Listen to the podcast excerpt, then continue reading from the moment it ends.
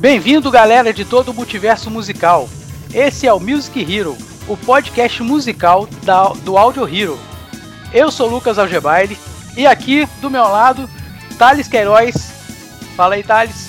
É isso, galera. Muito boa noite. Estamos indo para mais um Music Hero aí, o podcast do multiverso da Super Hero Brasil. Mais uma vez com um convidado especialíssimo aí que vocês já estão vendo o nome Fábio Laguna, que muitos de vocês vão conhecer de Angar, muitos de vocês vão conhecer de Angra. E atualmente, se você está acompanhando aí o cenário do metal nacional, você está aguardando muito o projeto do Edu Falaste e já deve estar muito hypado em cima desse projeto, porque você já deve ter ficado sabendo ou ter assistido o Temple of Shadows in Concert. Então estou aqui com o Fábio Laguna, hoje a gente vai falar por todos esses projetos aí, é, toda a carreira desse tecladista incrível e muitos outros projetos dessa discografia gigantesca que esse cara tem.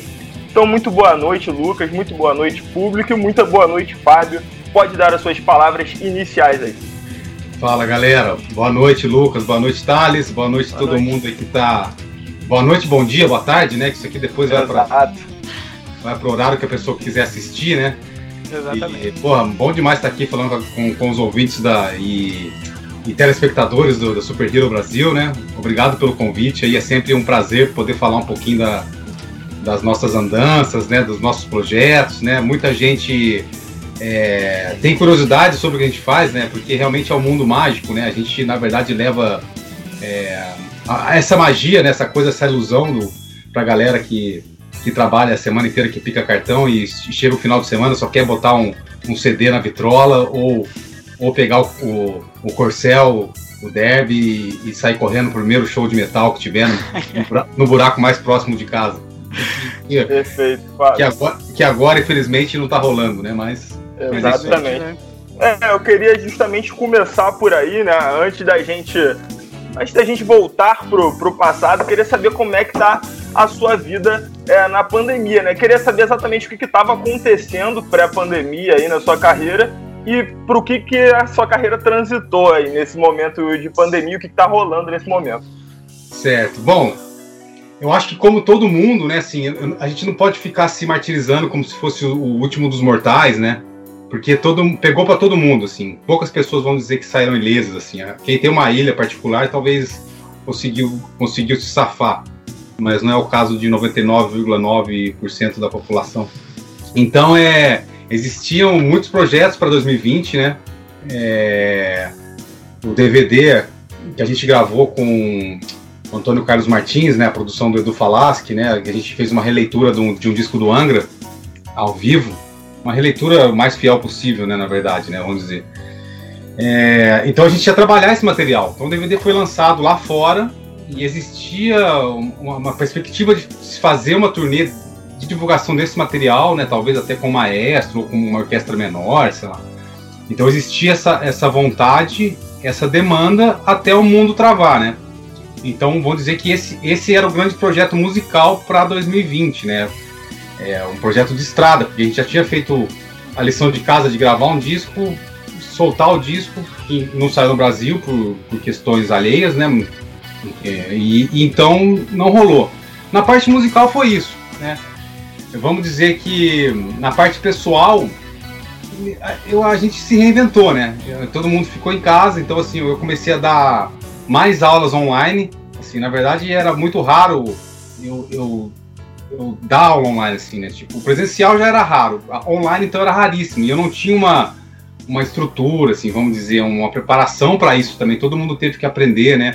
É, reinstalar o Skype, como a gente estava falando aqui nos bastidores desse papo aqui. É é, o Skype todo mundo teve que instalar porque todos os programas de, de, de, vamos dizer, de reunião virtual a galera teve que se inteirar, Zoom, Meet, TeamViewer, tudo, né? Virou necessidade. Virou uma necessidade, então.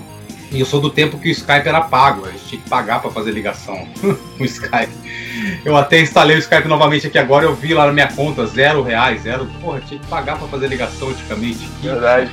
Que viagem, né, cara? Telefone valia alguma coisa, assim, a, uma, uma linha telefônica valia. Hoje a comunicação ficou democrática. Como valia, né? Nos tempos valia, antigos, nossa senhora. Valia, valia muita grana, valia um carro, valia, assim, isso há 30, 20 anos atrás, é. era, um, era um bem com um valor, né? Hoje não vale nada, né? Hoje, hoje linha, linha fixa é só para telemarketing encher o saco. Até que eu cancelei, eu cancelei a minha aqui em casa. Mas assim, é, em 2020 estou tirando, tirando aquela, aquela, aquela fase do susto, da paranoia inicial, que todo mundo vai para casa, fudeu, tipo, pandemia tal, e, e, e, todo mundo se encolheu, né? Acho que foi um mês que, que, que houve mais é, isolamento, né? Porque todo mundo foi, foi para casa mesmo. E, e cara, eu, eu pude ficar mais perto da minha família, né? Coisa que nesses 25 anos aí de carreira acho que nunca rolou. Assim, eu, tá tão próximo de casa, assim, dos meus, dos meus, dos meus, das minhas pessoas mais queridas, mais próximas, familiares e tal. No começo a gente ficou afastado até de pai, de mãe, né? Hoje a gente consegue se ver mantendo aquela coisa da distância, da máscara, do cotovelo, do caramba. Então, vida normal dentro do, da nova realidade, né? Então eu, eu não posso reclamar de nada de 2020, foi um ano de muita, vamos dizer, muita reflexão. Acho que foi o ano que eu mais pedalei na vida, sei lá, catalogado 5 mil quilômetros, talvez eu tenha pedalado 7 mil quilômetros, sei lá. Porque eu sou um adepto da, desse esporte há muito tempo e tive, e tive tempo para curtir, né? Inclusive em abril, um mês depois que, que foi anunciado o lockdown, a, o início da quarentena no Brasil, dia 14 de março, lá 15 de março, eu ia fazer a, tra a travessia da Estrada Real. Eu ia sair lá de, de um dos ramais da Estrada Real, do, do Caminho Velho. Eu ia, ia sair de Ouro Preto e descer até Paraty, né? Ia ser um trabalho documentado. Ia passar por aqui. Ia passar, passar por, por, aqui. Exatamente. Exatamente, tá, tá na rota ali. Então não tira dos seus planos, não. Não, é, isso aí. tá nos planos, assim. Só que eu não, eu não é, vamos dizer, executei porque imagina você num projeto aí de 20 dias, 25 dias, né? Você se contamina no meio do rolê e aí, aí acabou.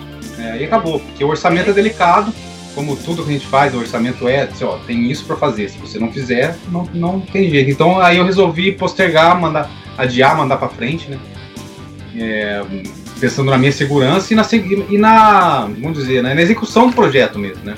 Então, uma coisa que eu quero fazer ainda, tá todo já. Foi um estudo de quatro meses para execução. É, no, no, momento que eu cancelei, já, que eu, aliás, que eu, que eu adiei, era no momento que eu ia começar a soltar os releases para as secretarias de cultura da rota, começar a fazer contatos com, com os órgãos de, de cultura, né, assim, para divulgar esse projeto e tal, que era um trabalho não para me mostrar, para mostrar as riquezas do caminho, né? Vamos dizer, a história do caminho e tal, assim. Um material de pesquisa para quem gostaria, para quem quiser fazer, existe muito na internet, mas muito é com foco no, na pessoa que faz a travessia, no peregrino, ou no ciclista, ou no, no jipeiro. E eu queria o foco no caminho, entendeu? nas coisas legais do caminho. É, o, o, Fábio Laguna, artista, músico e tal, é, é, já tem o espaço dele na música. No, então no ciclismo é outro foco, assim, eu não sou é um outro projeto, é uma outra é. dedicação, né? Não é nem uma questão de competição, como muita gente tem, de ter uhum. o melhor equipamento, o melhor tempo, isso, aquilo, isso, superação. A minha, a minha, a minha contribuição é eu, eu, eu quero ver as pessoas se cuidando. Assim. Quando alguém me escreve assim, inbox, pô, Fábio, comprei uma bike, pô, Fábio, eu quero comprar uma bike, como é que eu faço? Tal. Me ajuda aí. Então, Inspiração, coisas, né? Exatamente. A galera tirar o rabo do sofá e se cuidar, porque né, é só isso mesmo, assim. E é legal pra caramba. Enfim, 2020 foi isso, assim. Esse, Perfeito. Assim, aconteceram mais coisas, mas basicamente. Perfeito. A gente geralmente tem um espaço para que aconteça aí os chamados merchans, inclusive nossos, né? Mas já que já falou do seu curso, eu acho muito interessante já falar no começo, né? É, já que podcast, muita, muita gente assiste até o fim, mas muita gente dorme no meio, então já no começo, né, vamos Legal. deixar é, registrado que bom, eu, eu, eu, sei que muitas pessoas aí, iniciando, mexendo seu curso, claro, depois você vai poder falar, evidentemente, mas eu vejo que muitas pessoas, eu lembro disso do meu passado, né? Sempre se ligaram muito é, no trecho de teclado de Acid Rain, né? Sempre foi um trecho que a galera ficava, nossa, que, que, que parte incrível da música. É aquele cara, tem aquele tecladista, o Fábio Laguna. Pois é, galera, você que está em casa, tem interesse muito em música, não está fazendo nada, quer aprender a tocar, esse lendário trecho que tanta gente que eu conheço gosta, aqui está a oportunidade, né? Esse Foi lá no Instagram. É. Isso. Exatamente. Então tá comprovado que ele sabe tocar. Acho que ele tocou tocar. algumas não, vezes aí na vida. Não é algumas é playback. Vezes. Não é playback, exatamente. Na verdade, assim, né, né Thales? é, eu nunca arranjei pro Angra, eu sempre, eu fiquei muito tempo, fiz 300 shows lá, mas é, eu tinha que tocar, executar o que os caras propunham no disco tal, o mais fiel também possível, então, é, vamos dizer que eu estudei a obra dos caras, assim, essa parte, essa parte, então, e eu peguei um negócio fresco, assim, desde os áudios de disco até arquivos MIDI. Então eu tenho todo o material, assim, que vou dizer que não sei, quem teve acesso é quem estava lá. Né? Então, então quem quiser tocar, quem quiser conhecer o trabalho do Angra, a parte de teclados tal, que foi muito bem feita pelos compositores, pelo Kiko, pelo Rafael, assim, compositores de mão cheia, né? Então é. E, e eu executei isso ao vivo durante muitos anos, né? Então, e, a, e, agora com o Edu, assim, executando parte daquela história. Então, quem quiser, não só, não só isso, né? As pessoas às vezes é. A gente acaba. Essa mania de colocar rótulo e tudo, né? Metal melódico, rock não sei o que, blá, blá, blá, tipo power metal. Cara, eu acho isso aí meio. Música é música, entendeu? Eu, eu nunca tive, eu nunca tive esse, eu nunca tive essa, eu nunca fui parte de nenhum, nenhuma tribo e nunca vesti nenhuma ideologia desse tipo, tipo ou, ou eu sou punk ou eu sou metal. Não, tem dia que eu quero ouvir Sex Pistols e tem dia que eu quero ouvir Dream Theater. E tem dia que eu quero ouvir Tom Jobim. Então, e isso faz parte também da, da, minha vivência musical, do baile e tal. Então, a pessoa que procura o meu, a minha aula, eu vou focar no que ela quis, vamos dizer, no, vou direcionar para, que, para o que o aluno deseja dentro do, do, do, do que eu é, vivi. Né? Então, ah, Fábio, eu quero programação de sintetizadores. Beleza, vamos ver programação. Quero produzir, quero, quero entender como funciona a gravação, os comandos MIDI, os parâmetros MIDI, a linguagem MIDI, né? É, enfim, né? Como, o que, que eu uso para gravar o metal, o que, que eu uso para gravar blues, o que, que eu uso. Então, assim, é um, é, um, é um universo muito plural, muito amplo, né? Assim, não tem como a gente ficar alienado, não. Eu sou metal. Na verdade, assim, dentro dentro de muita coisa que eu toco, o metal às vezes não é tão complicado quanto tocar um axé. tá ligado? Perfeito. Porque são, são, são, são, são visões, escolas diferentes, assim, e, e tudo tem o seu valor, entendeu? Tudo tem Mas, seu valor e sua dificuldade também, né? Sim, são músicos fantásticos, fantásticos, que estão lá, arranjadores, maestros, então assim, é difícil, entendeu? Então tem que respeitar, por mais que, por mais que o conteúdo lírico seja às vezes um esquisito, mas no rock também não é grande coisa, né? Mas é. Não é o tipo de som que eu ouço num churrasco, assim, vou pôr uma Ivete Sangalo pra curtir no domingão. Eva! Mas, cara. mas eu respeito, entendeu? Respeito, respeito. A mulher é foda, a mulher canta pra caramba. Né? Ela é uma das poucas pessoas que faz os spits no tom da música. Tipo, e a música tá no tom que ela fez o, o speech. Né, assim, tipo, ela. Antes de começar o, a música, ela já faz, às vezes até no andamento, e às vezes no tom. Tipo, então, a, é esses detalhes que você vê a grandeza do, do artista, né? Assim. O estilo, tanto faz, né, cara? É, é, festa, né? Brasileiro, brasileiro que é festa, o público que é festa. Né? Tem muito, a maioria das pessoas não quer ir num show para ficar contando compasso, né? Vendo se o guitarrista tocou a nota, todos, todas as notas do solo corretamente. Os caras querem curtir. Eles já ficam a semana inteira contando contando coisa, contando, contando boleto, contando. Então... Já é tanta conta que a gente tem na vida. Né? É, então, é, respeito total a todas as tribos. Claro, claro. Fábio, então fechando é isso, galera. Então, se você está iniciando, tem outros interesses aí no teclado, pode entrar em contato com o Fábio Laguna. Não precisa. Pode, você que está assustado achando que, pô, não tem como eu sair tocando Temple of Shadows em uma semana. Realmente, talvez não tenha, mas tem muita coisa aí que você pode aprender é, nesse meio do caminho. O Fábio é, não tá aí só para ensinar trechos do Angra ou do Hangar, enfim, tá bom? Exatamente. E o Fábio, perfeito, né?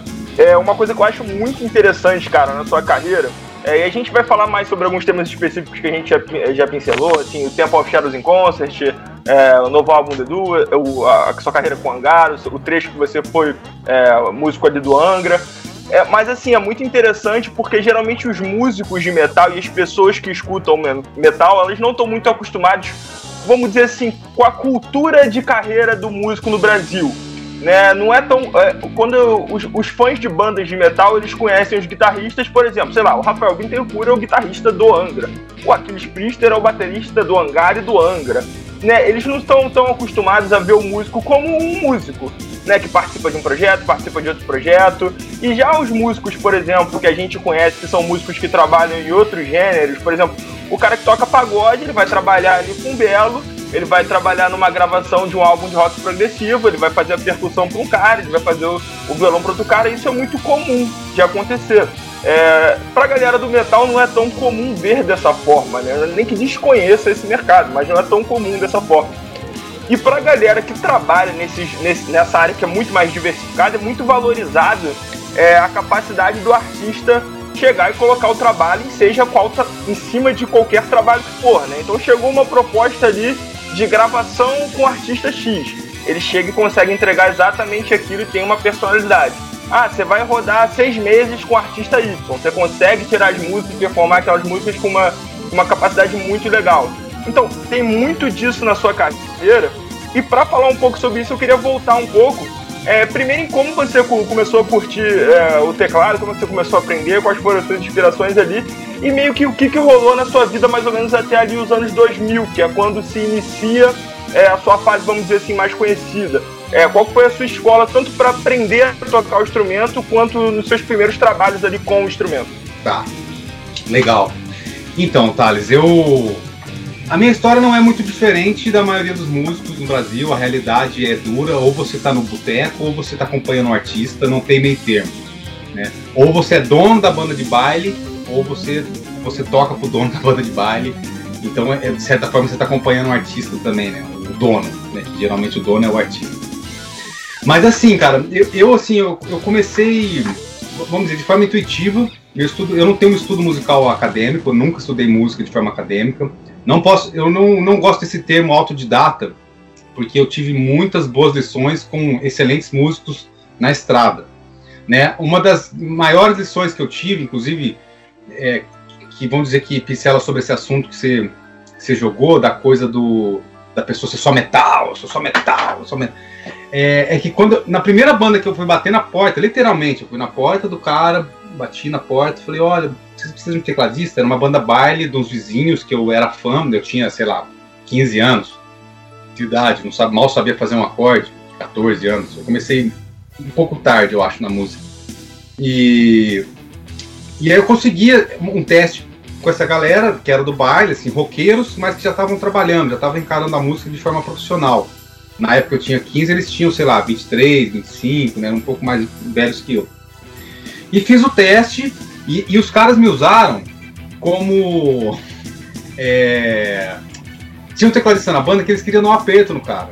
O cara tava meio assim, meio acomodado, já meio que desencanado da, história. Então eles falaram: vou, vou, vou botar esse moleque que tá cheio de vontade para dar um aperto nele, porque senão ele vai rodar. Você foi aquele cara que tá no banco de reserva ali para fazer o titular começar a é, correr mais um pouco em campo. Aí o reserva chegou babando, era molecão, né, cara? Não tinha trabalho, só estudava, vamos dizer assim. Então, então fiquei, obviamente, motivado com a oportunidade e, e, e, ficava estudando, ficava aprendendo, assim, por conta. E, e, o guitarrista, o Beto Costa, que é um, eu toco junto com ele até hoje, assim, em eventos aqui na região, a gente tem uma banda com a mesma galera. Ele, ele era linha dura, assim, de falar, meu, tá errado, toca direito, mas desculpa te cortar, essa banda já é o Oficina do Som ou ainda não? É o Oficina Exatamente. do Som. Que veio, que, que, veio de outros nomes lá atrás, mas assim, vamos dizer que o núcleo dela, bateria, baixo, guitarra e teclado, é a mesma galera. Né? O, então é. Então lá atrás, assim, o cara, assim, gratuitamente virou para mim e falou: Ó, oh, Fábio, eu tô vendo você tá deixando o cabelo crescer aí e tal. E, e, e você sabe que a gente gosta de rock, eu sei que você gosta de rock, mas olha, quando a gente sai de casa, a gente deixa a, a gente, a, a, gente deixa nosso, nosso ego em casa, a gente vai tocar para quem tá pagando o ingresso. Assim. Não falou dessa forma, falou, a gente não toca porque a gente gosta. Isso foi um, ba um balde de água fria para mim, porque eu queria tocar é, The Purple, queria tocar é, Europe, sei lá, coisas com teclado. É o sonho de todo mundo que tá começando a tocar o que gosta, é, né? E, e, de repente tava tocando, sei lá, é Labamba, é, sei lá, que tinha na época, Companhia do Pagode, o Tchan, sei lá, que tinha 90, 90 e pouco, né, cara? Então, isso na verdade abriu, abriu minha cabeça de uma forma assim que, que muita gente não consegue visualizar. Assim. Hoje em dia, eu acho que o negócio está mais pulverizado, mais democrático, né? Assim, mais, é, não, não dá para culpar a janela pela paisagem, né? O cara não quer ouvir, muda. Mas por que, por que não conhecer, né? É. Conheça para falar mal, né? Assim, mas não fale mal por, por onda, assim, ah, porque todo mundo tá falando, ah, né, tipo, aquela coisa do hater, né, do, E, mas enfim, aí, aí lá atrás eu comecei a fazer baile com 15 anos, que foi, que foi dos 15 até os 23, quando eu terminei minha faculdade de Direito. Né, então foram oito anos, quatro anos com uma banda e quatro anos com outra, rodando sul de Minas e, e aqui nordeste do estado de São Paulo, basicamente. E foi uma experiência fantástica, viajando de Kombi, assim, ralando muito, né? Assim, só que quando você tem 15 anos, a tua coluna tá, tá inteira, teu, a tua paciência, tudo é vida, né, cara? Tipo, não interessa se a Kombi anda 50 por hora, 40, se, a, se as condições eram, eram perrengue, né? Tudo era lindo, né, cara? E eu sinto muita saudade daquela época, muita mesmo, assim. O repertório em si, cara, o show em si, até hoje, para mim, pra te falar, para falar a verdade para vocês, assim, o show é, para mim é um, um, negócio, um troço mecânico um troço ensaiado, performado, né? Você fica em casa estudando para tocar de olho fechado, ensaia para poder chacoalhar e, e, tentar não olhar para as teclas e ao vivo você está performando, é tudo igual. Mas o que rola antes e depois do show é o mais legal, a estrada, as histórias que você traz para casa. Né? É, então assim, tem mais histórias de antes e depois de um evento do que do evento em si. É, lógico que tem histórias de meio de show, de piriri, de, sei lá, de pane, de improviso, de tudo, né? Tem várias, mas assim, realmente o que, o que me atrai na música até hoje é, é a estrada, né? O, esse, é a vivência, né? Essa coisa dinâmica de estar cada hora em um lugar, né? Engasguei com amendoim. Tomar um gole aqui. Ah, coisa hum. de conversa. Conversa boa tem de tudo isso.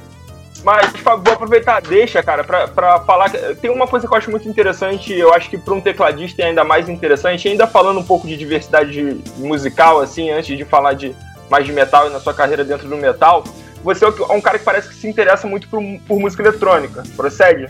Sim. Isso é muito bacana. Aqui nesse podcast a gente fala bastante né, é, sobre música eletrônica. E eu queria é, saber mais ou menos o que, que você curtiu. Na declaração que eu vi sua falando sobre isso, você parece que que, citou, acho que Pet Shop Boys e Kraftwerk, se eu não me engano. É por essa linha, o que, que você curte, por que, que você curte? É uma coisa mais de timbre, é uma coisa mais para ouvir, uma coisa mais. Como é que funciona para você essa questão? Cara, eu, eu acho que é, que é uma, uma perspectiva diferente de você ouvir um, um Dream Theater, né? Do, do, da, daquela coisa de ver quanto o cara toca e tal, né? Tipo, é justamente essa, isso que você falou de timbres e a.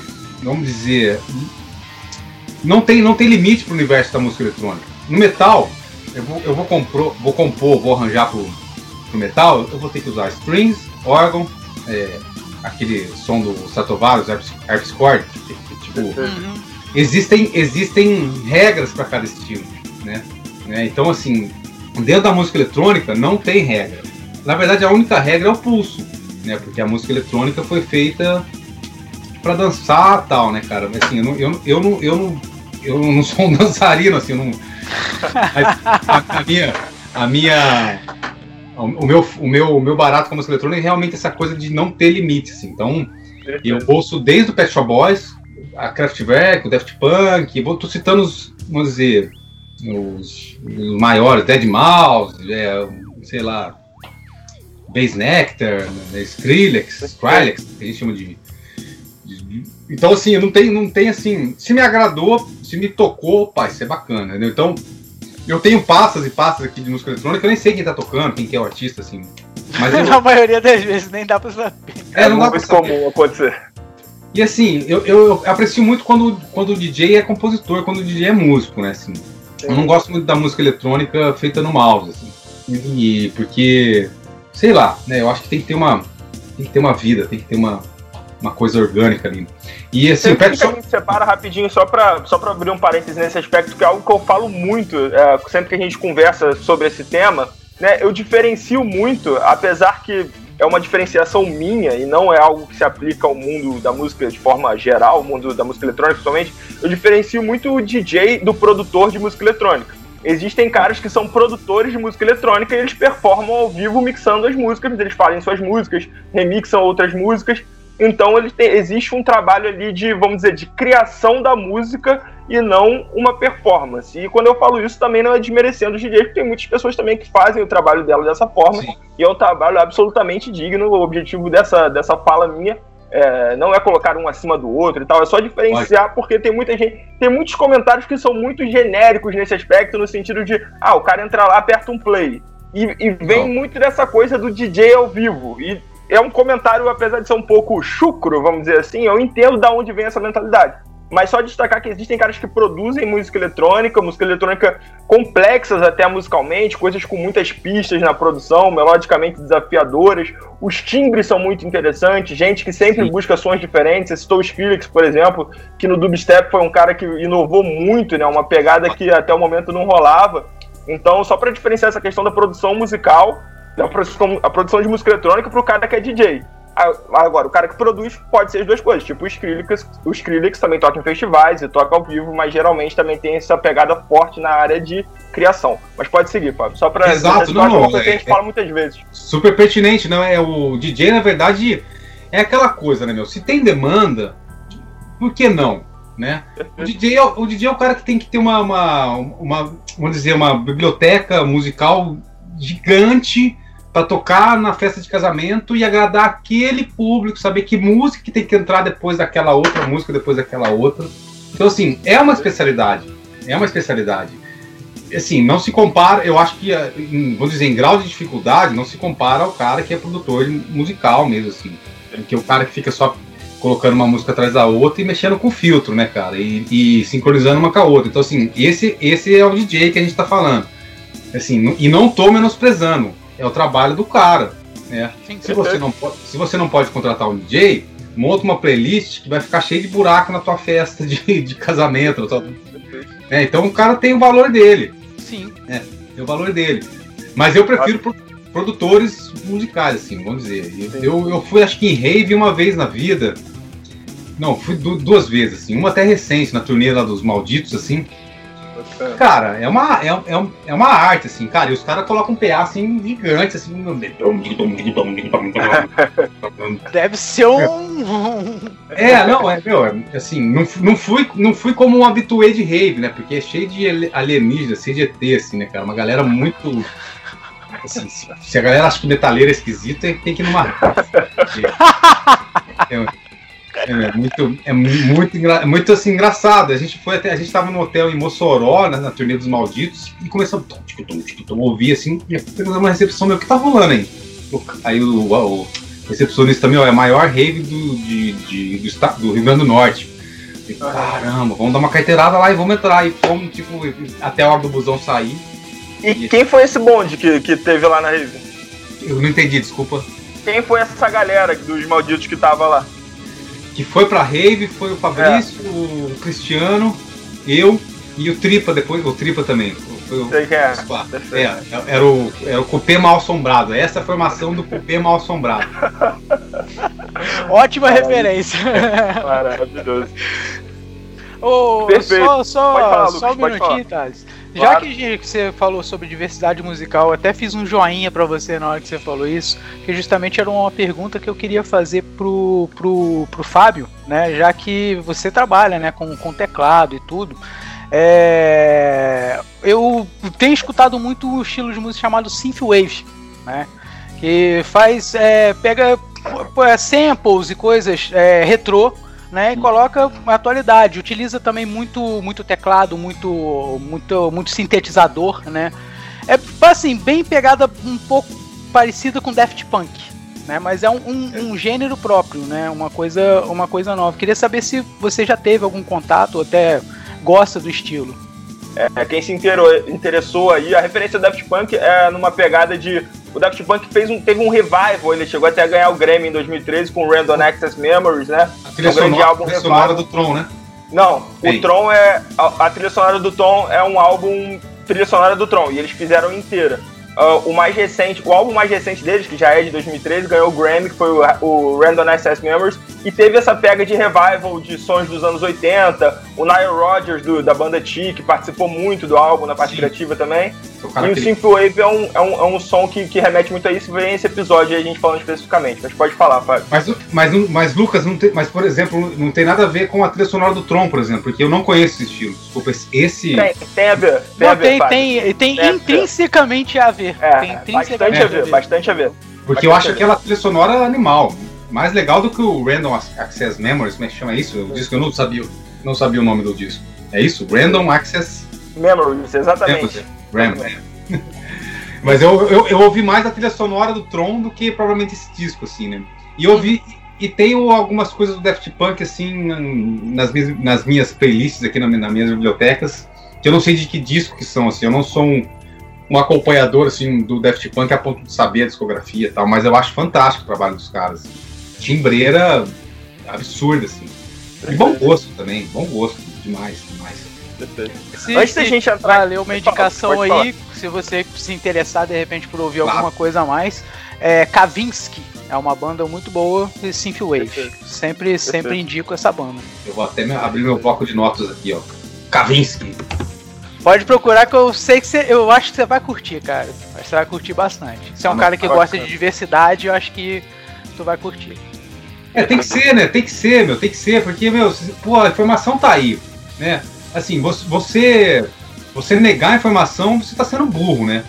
né? Agora, agora você não ter acesso, aí você é ignorante, né? Agora todo mundo tem acesso. Então conheça, né? Antes de atirar pedra. Ou, ou assim, se não gostar, não atira pedra. Ó, não me agradou. Mas assim, é. tem, tem que conhecer. Tem que conhecer. Sim. Eu acho que eu, eu, eu, eu dentro, assim, dentro do, dos estilos que eu ouço, metal é o que eu menos ouço, cara. Tipo, assim, eu ouço muito mais rock progressivo, música eletrônica, do que o heavy metal em si, ou o classic rock mesmo, né? Fiquei bitomaníaco aí, sei lá, cinco anos atrás, fiquei Raul Seixas maníaco a, também a, não meio recente, fui, fui gostar dessas coisas que eu depois de velho, eu falei, pô, mas isso aí é coisa de nóia, isso aí, pô, isso aí é ruim, mal tocado, mal. Ah, sabe essas, essas besteiras de. de... É, isso é crescimento também, né? A gente vai crescendo nas coisas. Pois é, pois é. Eu era, eu era o cara do metal também, né? Tipo, até o, o Thales sabe, o Thales também já me conhece há um tempinho aí. Ele sabe, né? Que, pô, eu era metalzão mesmo, eu me negava a escutar outros estilos e outras coisas. Mas ultimamente é, eu venho tanto com tantas mudanças, né? Eu também senti a necessidade de escutar outras coisas e abrir o horizonte para tudo. Falei assim, ó, também agora eu vou escutar de tudo. O que vier tá vindo. Aí eu vou começar a selecionar o que eu quero. Perfeito. Muito bem. então só pra gente agora, pra galera que já tá aqui agora, pô, mas não vai falar de hangar, não vai falar de hangar, então vamos dar agora. Alimentar. Metal. É, alimentar essa galera. Apesar de que eu queria esticar mais nesse papo, pra mim é um papo muito gostoso, é algo que eu, eu, eu adoro falar música eletrônica, diversidade musical, ainda mais falar com uma pessoa que trabalha, porque é conhecida dentro de uma área e tem essa diversidade muito bacana, né? Então, muito legal aproveitar essa oportunidade.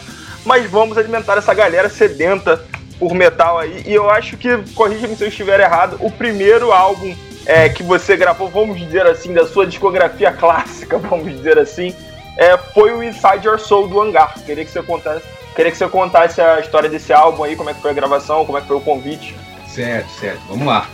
É, eu vou tentar pegar outros detalhes dessa história que eu, a gente tem que contar é, de tempos em tempos, né, em algum bate-papo, mas é o Inside Your Soul ele veio no meio de uma leva de 2001, que foi acho que um ano de ouro, assim, do metal melódico, né? Vários lançamentos, né? E o Angra voltando, né? E o mercado aquecido, né? Assim, vamos dizer, todo mundo tocando em casas grandes, as bandas que tocavam em buracos na Europa vinham, vinham pro Brasil tocar no Via Funchal. Tipo, uma loucura, né? Existia uma... Existia uma... Um circuito, assim, que tava fervendo, tava rolando. E... E na época eu tava negociando meu disco solo, o All Night Party aquela Maocas Land, um, um, disco que era tipo meu o meu grito de, de alforria, assim, tipo, eu tava terminando a faculdade de Direito, eu precisava me, me estabilizar na música, ou então eu ia ter que fazer valer o diploma. Não que a gente use, use pra vida, né, mas... Então, assim, eu tava negociando o, o meu disco solo com a mesma gravadora que o Aquiles estava negociando o lançamento do Inside Soul, que era a Mega Hard, do Márcio, uma, uma gravadora da Galeria do Rock em São Paulo, e esse cara, o Márcio, ele fez a ponte entre eu e o Aquiles. Ele falou: olha, tem um cara lá no interior, lá em Mococa, lá, um, um capial lá que toca, parece que toca direitinho e tá, e tá negociando um disco solo aqui comigo. E por que, que você não chama para gravar no disco e tal? Aí o Aquiles me ligou, né? Na época ainda era telefone, né? Acho que não tinha nem e-mail, né? Já tinha, né? Já tinha, já tinha. Já tinha. Era Zip Mail. era outro, já tinha outro, outros provedores. E Aí o Aquiles me ligou, e aí, aqui é Aquiles tal, e E ele já tinha entrado pro Angra, sabia quem que é, então pra mim falei, opa, tô começando a, a me envolver com, com gente que, que tá, já chegou ali, né? Já tá, tipo, já tá um pouquinho mais na frente do que eu dentro desse universo metal. E, e aí falou, você não quer gravar uma, umas linhas aqui no, no disco tal? Né? E, e foi assim, aí eu, ele mandou a demo do, do Sérgio Soul, gravei em casa, algumas ideias de arranjo e tal, né, nas músicas que ele sugeriu, eu falo, quero essa, essa, essa, essa, essa, quero uma intro pro disco e tal. Fiz tudo isso, fui para São Paulo, aí a gente se conheceu na rodoviária, aquela, aquela vida de viajante, né? Ele de, de uniforme de, de, de executivo, né, de gra, em gravata e, e terno, tudo, não, não tinha nada a ver com baterista metal. E eu todo ripongo, de calça calça xadrez também, assim, não tava entregue ao, ao, mundo preto, né? Eu, podia, eu ainda podia, eu podia usar algumas cores além do, do preto. Né?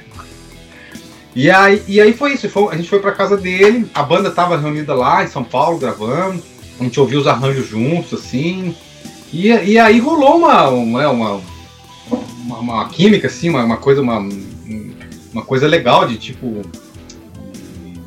fala, pô, de se sentir bem, né, com a pessoa, né, de se sentir bem com as pessoas, né, com o Martinez estava lá, o Melo, o, o Pochovics, o Pokovics, o Michael Pokovics. Perfeito. Então foi assim que meu contato, meu, meu contato com, a, com o Hangar e, a minha entrada na banda e a gravação do Inside Soul foi meio assim, meio, e meio que na louca, cara. Não teve assim, ah, daqui a três meses você vem gravar. Não, ó, daqui a dez dias você vem para São Paulo, traz os arranjos e e ele já curtiu a, já curtiu a minha, a minha proatividade né, de fazer o esquema de, de ir para São Paulo e, e, não ficar de cheio de, de, lista de camarim, exigências. Não, eu tenho que ir para São Paulo, mas eu preciso que meu motorista me leve. Não, tipo, não vou de busão e vamos aí, vamos fazer. Tanto é que na, na, na minha gravação lá foi no, no Creative, no estúdio Creative, como chamavam na época, foi um estúdio também que gravou muita, gravou muita banda do Felipe Colodetti. A gente saiu do estúdio com cinco no carro e com amplificador, com peça de bateria, todo mundo. Tipo, então esse foi, esse foi o tratamento já de cara, assim. todo mundo como uma carga, assim. Então ali eu vi que era o hangar, né? Assim, que era uma, uma pequena grande banda, né? E foi, e foi isso que a gente tentou vender. E, gente, é o que a gente tenta vender, né? De, porque assim, a, a, gente tenta sempre vender um lambari como se fosse um dourado, né? Um peixinho como se fosse um peixão, né? Tipo. Então é. Enfim, eu fui longe aqui, mas foi assim que eu. Não, que eu, perfeito. Foi assim que eu, que eu entrei para o Hangar e gravei o Cyber Soul e virou um, um, álbum clássico, né? Assim, virou um. da banda, pra gente, né? E, e acho que pro mercado também, então. Sim, sim. É, e você aí... até falou sobre um tema que eu acho que. Pode, pode terminar, pode concluir. Não, e aí eu virei metal, aí eu virei metal para o, para o mundo. Exatamente. Mas Legal. você tocou num tema que eu acho até muito interessante, e até por uma questão de organização, assim, eu vou continuar um pouco a linha do tempo do hangar, só pra gente não ficar voltando hangar e hangar e tal, né? Porque agora as coisas meio que se misturam. Mas é, aconteceu isso com o hangar, né? E só sobre no rápido parênteses, já que isso aqui é um parênteses de fato na sua carreira, que é o Free Kiss, que eu acho que veio antes do The Reason of Your Conviction, né? O famoso Troik né? Hum. Cara, o Frukies eu tenho, eu tenho certeza que deve ter, assim, algumas pessoas não devem ter a mesma amplitude, assim, com as massas, como outros trabalhos que você participou, mas eu imagino que quem gosta desse trabalho sempre venha falar com você dele, né? Eu acho que o Frukies, assim, eu demorei para ouvir o Frukies, mas, assim, eu sempre gostei muito dos álbuns é, do Angra e do Hangar, principalmente quando você sente que é aquele momento que você fica assim, pô, agora esses caras vão vir tocando pra caralho, agora sabe? Tipo assim, depois de um refrão assim, você tem aqueles dois minutos de uma música que você fala, pô, agora a artilharia vem pesada.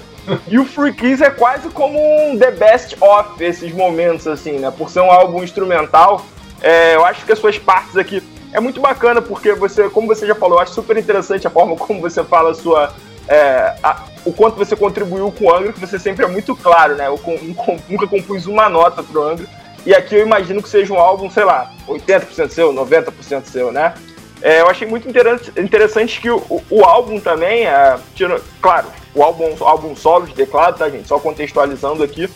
Mas você também juntou uma formação, assim, de craques, né? Vamos dizer assim. Até uma formação que hoje em dia, quando você olha, você pensa, pô, esses caras fizeram um álbum instrumental de teclado juntos, né?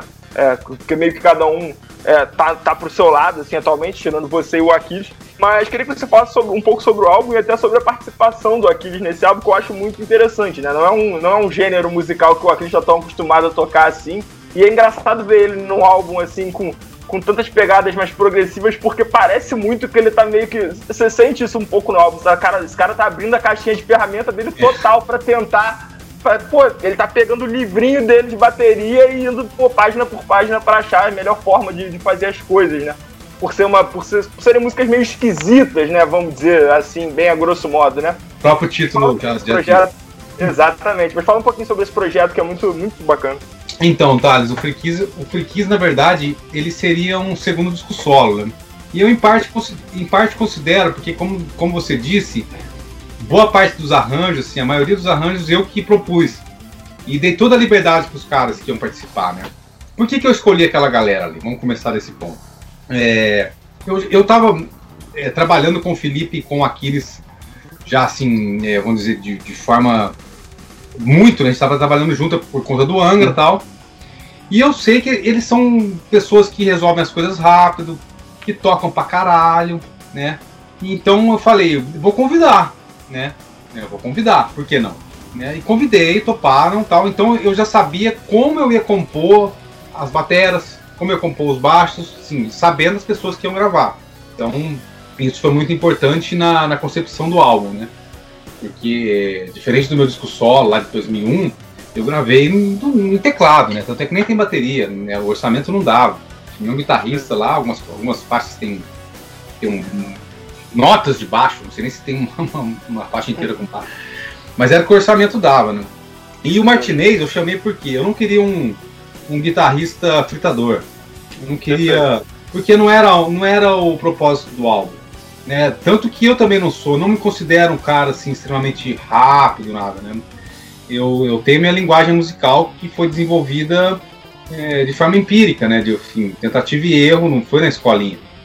Então eu sei que eu tenho um monte de cacoete, um monte de vício de, de execução, né, de, quando eu estou tocando, que molda a minha identidade musical. Diferente de uma pessoa que vai para o conservatório e sai de lá mais um mais uma mais uma mais um cara assim tipo que toca pra caralho mas sem uma identidade uma, então é e o Martinez é um cara assim que era um cara da, do thrash metal e eu sei que ia ser uma pessoa fácil de trabalhar assim foi um, um irmãozão né enfim. É, o Free Keys, ele, ele, é um disco muito blocado, né? Assim, ele, ele, é um disco, apesar de ser instrumental, ele não tem, ele não, se você, se você prestar atenção, não tem muito espaço de improviso. Ele é todo construído, assim. Então, você consegue ver refrões durante o disco, assim. Por isso que ele, ele, é, ele é diferente e, vamos dizer que incomodou, assim, chamou atenção. Porque não tinha uma comparação no mercado. Compararam com o Liquid Tension, mas eu acho que não tem nada a ver. O Liquiditência é, é justa, justamente o que eu estava falando. É de explorar o lado virtuoso e o lado improviso. Né? Com uhum. músicos assim, alienígenas também, né? Músicos fantásticos, né, cara? E. Então o Freakies, assim. Na gravação, o Felipe ele tocou, ele gravou praticamente, praticamente lendo a, as minhas. as partituras da, das linhas de baixo que eu tinha proposto. Improvisou nas partes solo dele. O Martinez ele copiou sei lá, 99%. Teve muito solo que eu falei, que eu solei no teclado pra falar, ó, aqui é solo de guitarra, só solei pra falar que tem um solo. Ele falou, não, quer, falou, eu quero fazer esse solo. Então, muito solo de guitarra do disco eu fiz e ele, e ele falou, não, eu quero fazer a tua ideia, porque eu faria de forma diferente e a tua ideia tá muito louca, eu quero fazer. E o Aquiles foi o cara que mais trouxe mudança. Óbvio, dentro da, da, das convenções do disco, dentro das, das regras, das viradas, dos grooves, tudo. Mas ele foi o cara que trouxe alguns arranjos, sim, trouxe. Então, assim, guitarra, baixo e teclado, eu não, eu não, eu, eu posso falar que eu fiz realmente 99%, 95,5%. e, ba e bateria, tirando, tirando as divisões, né, que você tem que respeitar, onde é tucuteca, tucuteca, tucutá, tucutá, o Aquiles realmente trouxe ideias muito legais assim, pro disco. Então ele foi o cara que mais colaborou, além de mim, para os arranjos do disco. E realmente não é um negócio, como você falou, não é um negócio que ele estava muito habituado, não tal. Tá, Aquele é um cara que ouve metal ou ouve música. Porra, como é que eu vou dizer? Ele também, ele também é muito plural. mas ele gosta da mensagem, do, do timbre também, né? E ele, ele ouve umas coisas quadradas que eu não tenho paciência. Rock anos 80, que eu, que eu acho que não, não me. 80 nacional, que. Sim, sim. sei lá. Uhum. Não, não, me agradou, não pegou. Pode ser que daqui a uns 10 anos me pegue, mas assim. Tipo que de abelha, maior respeito dessa galera tal, mas cara, não é um negócio. E ele curte, entendeu? Então, assim, ele curte a coisa bem mais formatada. E o Freakies era um negócio que, meu, vai aí. Faz aí, depois a gente vê lá na gravação. a gente sabe um pouquinho disso, né, Tassi? É. Perfeito, exatamente. Vocês são, músicos, vocês são músicos também? Cara, não, não, é. Eu, sou, eu, sou, eu não eu sou músico. Sim. É, eu acho que dá pra. Já mexi, mas hoje eu não. Eu já tô honrado o suficiente pra falar que eu sou um músico, assim. Talvez há alguns anos atrás eu não tivesse, hoje em dia já dá pra falar que eu sou um músico. Eu lá no meio passado eu já toquei minha guitarrazinha, mas ficou um pouco no passado. eu sou um dos melhores músicos do Brasil em falar com outros músicos. Isso eu sou maravilhoso. Ah, isso a gente quer que esse podcast seja, né? É isso que a gente quer. Perfeito, perfeito. mas vamos. E o, completando só, Thales, Perfeito, claro, claro, deve. O Freakies é uma coisa muito louca, como você falou assim, a galera me fala até hoje, é um disco que, tem, que já tem 15, mais de quase 15 anos, 15 anos, sei lá. E assim, a galera pede um, um volume 2, mas meu, na, há, há 15 anos atrás, vamos dizer, eu morava com os meus pais, a minha, a, a minha responsabilidade era menor, assim, eu era um rockstar. é, e, e, e, hoje, hoje, assim, cara, eu, eu preciso trabalhar. E o Freakies, assim, claro, não me deu. Claro. O Freakies não me deu grana. Perfeito. O Freakies me deu uma, um reconhecimento que vale mais que qualquer dinheiro. Só que eu preciso trabalhar. Né? Então, e para eu fazer um disco do nível do Freakies para melhor, eu tenho que parar minha vida. Porque foi assim que eu fiz o disco. Eu fiquei 40 dias isolado num barracão, com PA, com todo o meu equipamento, que nem um cientista. Ah, faz aqui, muda ali, não, isso aqui não. Fiquei 40 dias assim, direto, assim, sem fazer mais nada. Não, não ia fazer o baile, né? não, eu fiquei 40 dias fazendo Freakies. Entendeu? Então, assim, para eu fazer um disco com aquela qualidade, para eu me entregar tanto como eu me entreguei, eu preciso parar minha vida. E eu não tenho, eu não tenho vergonha nenhuma de falar, falar, meu, eu não tenho condição de parar minha vida por 40 dias para fazer um disco é. instrumental, porque não são só 40 dias. São 40 dias, mais a, a, a pré-produção, a gravação, o caramba, tudo é, é, é, trabalheira, né, cara? Você sabe como funciona. E por mais que eu tenha feito pela Lei Rouanet naquela época, como eu fiz meu disco solo, o orçamento nunca dá. Nunca dá. Então, assim, tinha lá um orçamento, sei lá, de quantos mil e eu tive que gastar do bolso. Talvez eu tenha recuperado hoje em dia, vamos dizer assim, vendendo CDzinho picado. Aliás, a galera que está assistindo, quem quiser o Freakies, a gente fez mil unidades há dois anos atrás, porque pediram pra caramba e tá saindo devagarinho, né? Como, como, como era de se esperar. E, e, outra, e outra coisa, assim, eu não quero mais fazer um disco com, com incentivo fiscal, cara. É muito melindroso, é muito burocrático.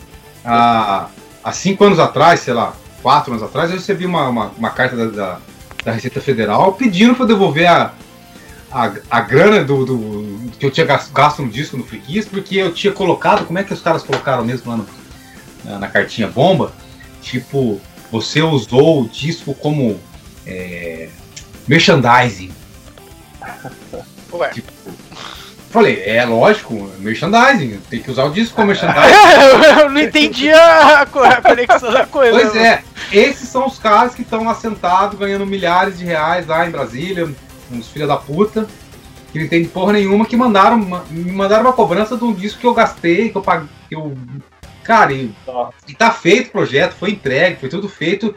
E, e, e cara, eu tive que explicar para ele que o verbete merchandising, que vem do francês, do caramba, sei lá de onde é venda, cara. É negócio. É, ué. É negócio. Eu não tenho almoço grátis. Eu tenho que vender meu disco. Só que eu tinha que falar que o disco era, era casado com o cara que ia no show. Então o cara comprava o ingresso e ganhava o disco. E a receita do, do da venda de ingresso naquela época, quando a gente tocou, era para custear, era para bancar os custos da produção. Né? Então, assim, cara, eu não quero mais mexer com dinheiro, entendeu? Público. Assim, o, o Free Kiss e o meu disco solo foram feitos com, com dinheiro da Lei Rouanet, como tem lá o PROAC, tem um monte de mecanismo de incentivo fiscal. Legal pra caramba. Quem sabe mexer é lindo. E, e tem um monte de gente que faz isso meio de vida. Não quero. Né? Eu poderia fazer isso meio de vida. Eu sei, eu sei como funciona. Mas não quero, cara. Não quero. Não quero. Não, não, é, não é essa a minha ideia, né? A galera que dos grandões que foram lá e se lambuzaram, né? De pegaram grana pra caramba, assim. Aí os caras vêm pegar um peixinho pequeno aqui, eu mexi meu saco, né, cara? Porque o cara por conta do. Verdade. Então, então tem toda essa parte. Essa parte triste, chata, burocrática, que me desanima, entendeu?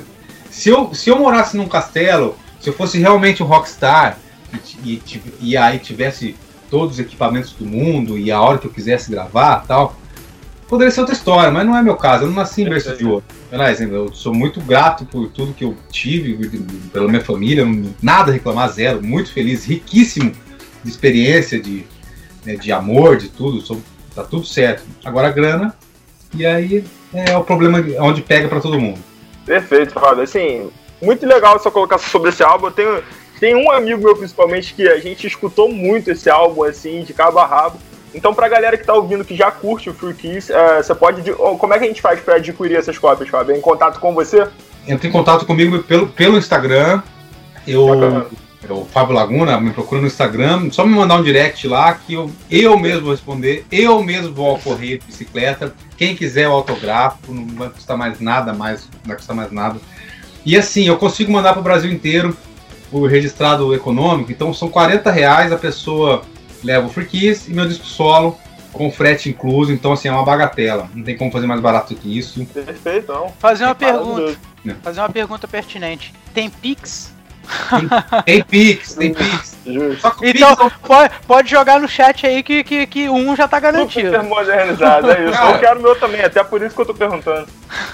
O, o, o, meu Pix é meu número de celular, eu não vou passar aqui, ó, mas eu acho que eu. Mas é. Me manda um direct Claro, eu, claro. A gente, a gente vai conversando. E até o número do celular ganha. Ó, aí, beleza.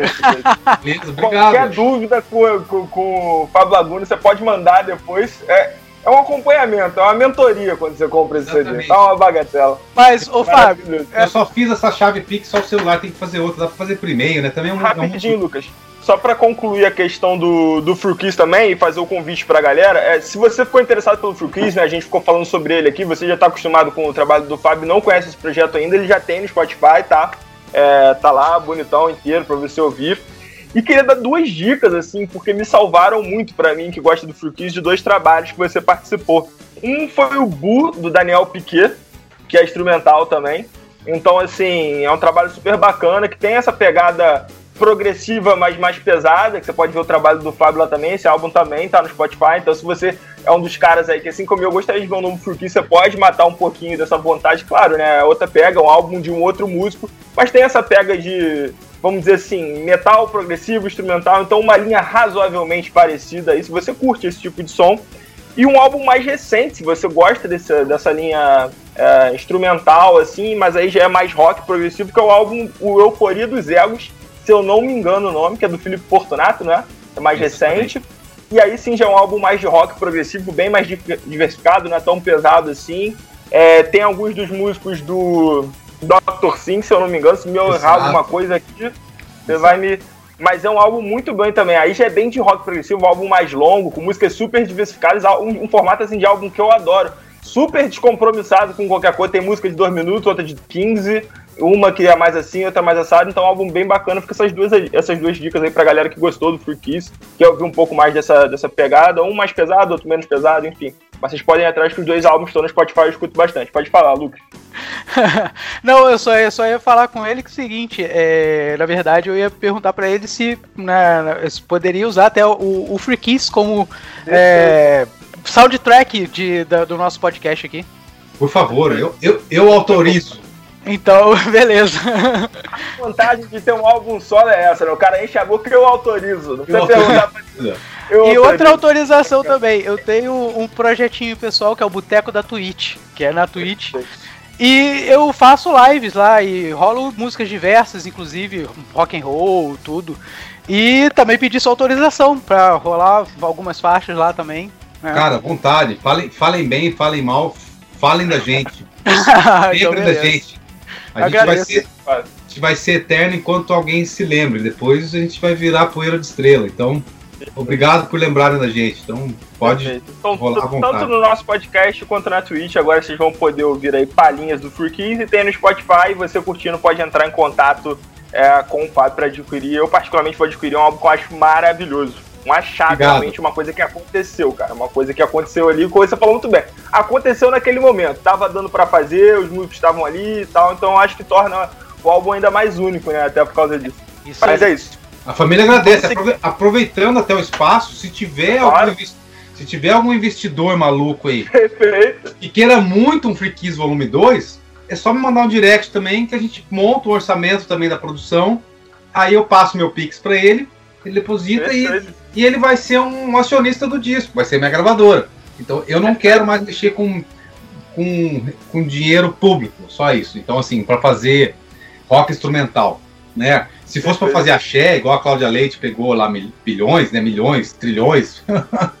e uma, ga e uma galera. Você pode ficar tranquilo que o Free Cruise não custa milhões, tá? Você pode ficar tranquilo. Não, não, não. Forma alguma. Forma alguma. Mas é isso, Fábio, muito bem falado. Então, nosso, nosso bloco de Keys foi bem falado e bem completo. Mas vamos dar sequência na, na carreira do Hangar, né? Veio aí sim o Troik, né? Que é o The Reason of Your Conviction, que é o álbum do Hangar que é considerado o álbum clássico e eu queria que você falasse do álbum. É claro que eu imagino que, assim, a gente tem falado sobre temas que não são tão falados, assim, sobre a sua carreira ou sobre momentos, assim. É, eu queria manter essa linha. Então eu acho que o álbum tá no Spotify, a galera pode ouvir. Tem, claro, tem Hastiness, tem The Reason of Your Conviction, Call Me in the Name of Death, é, The Name of Death. Então músicas muito famosas, imagino que muita gente conheça. E você pode ouvir. O que eu queria que você abordasse, abordasse, é claro que você pode falar o que quiser desse momento, é que nesse momento, assim, o, o metal nacional ainda estava muito em alta, né? Assim, nesse momento, eu lembro que eu, eu ainda. Eu já estava começando a ser metaleiro, mas eu lembro do metal sendo falado em lugares que hoje em dia ele não é tão falado, né?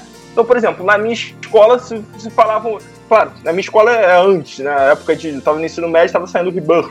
Mas assim, Rebirth era falado igual Pokémon, assim, sabe? Eram coisas que eram faladas assim era muito comum a galera falar. O Xamã também na época, aquele DVD que foi lançado, foi algo que foi muito falado. E o Troy que ainda tá, tá. Foi um álbum lançado meio que nessa hype, né? Eu queria que você contasse um pouco sobre ele. E eu já vi o Aquiles desmistificando um pouco dessa pegada que, que assim, o, o Troy é considerado o álbum clássico do Hangar. Mas ainda assim, financeiramente, não é um álbum que repercutiu, é, de acordo com o Aquiles, no bolso de vocês, igual ele repercutiu no imaginário da galera com o hangar. Então eu queria que você falasse um pouco sobre isso, assim. Claro. Então, Thales, o, o que rolou no Troik, é, vamos dizer, a gente tinha acabado de deixar o Angra, né? Quando assim, quando o Troik saiu, Aquiles e eu, né? Edu, não, Edu não, Edu, Edu ficou mais, um, mais uma cara. E e a gente precisava postar nossas fichas dentro de alguma coisa, e por que não no metal, dentro do, do universo que a gente estava inserido naquele momento, né, com toda a exposição e tal. E o Hangar já era uma banda que existia, vamos dizer, que eu, eu entrei no Hangar antes de entrar no Angra, ou aqueles também. Né? Só que, dada a agenda do Angra, a, os trabalhos com o Hangar eles ficavam meio que nas pausas do Angra, né? Vamos dizer. Então a gente fez, fez umas turnês pontuais, tipo, fizemos, fizemos Nordeste em 2003, Fizemos alguns trabalhos, uma, é, como foi aquela música Forever Will Be, depois virou virou Skin and Bones. Então a gente fez trabalhos pontuais até 2007.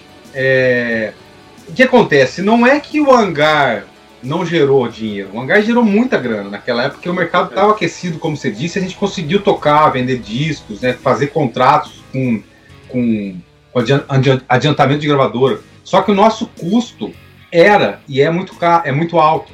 Então, assim, aquela coisa que eu falei agora há pouco, a gente vendia um peixinho como um peixão. Né? Então, o Hangar, assim, é, é uma banda como, era uma banda como qualquer banda de metal, mas que tinha uma, uma responsabilidade de ter uma imagem de uma banda muito maior, né? Não, o som era intrínseco, a gente tinha que ter um som legal, e aquele disco foi bom porque, assim, juntou muita coisa de, de desde o do Inside Your Soul, que é de 2001, o próximo de inéditas foi 2007 certo? Então, então, a gente teve tempo de fazer muito laboratório. O Martinez vinha aqui para minha cidade e a gente passava alguns dias trocando figurinha, né? E me reunia com Aquiles. A gente passou, por exemplo, um carnaval, um carnaval de um ano, 2006, 2005, sei lá, dentro da sala dele, compondo parte do Troik. Então foi um disco, como o disco do Edu tá fazendo agora, foi um disco que pode ser feito com tempo. Então a gente pôde pensar assim com, com mais critério em tudo que, que iria entrar, né?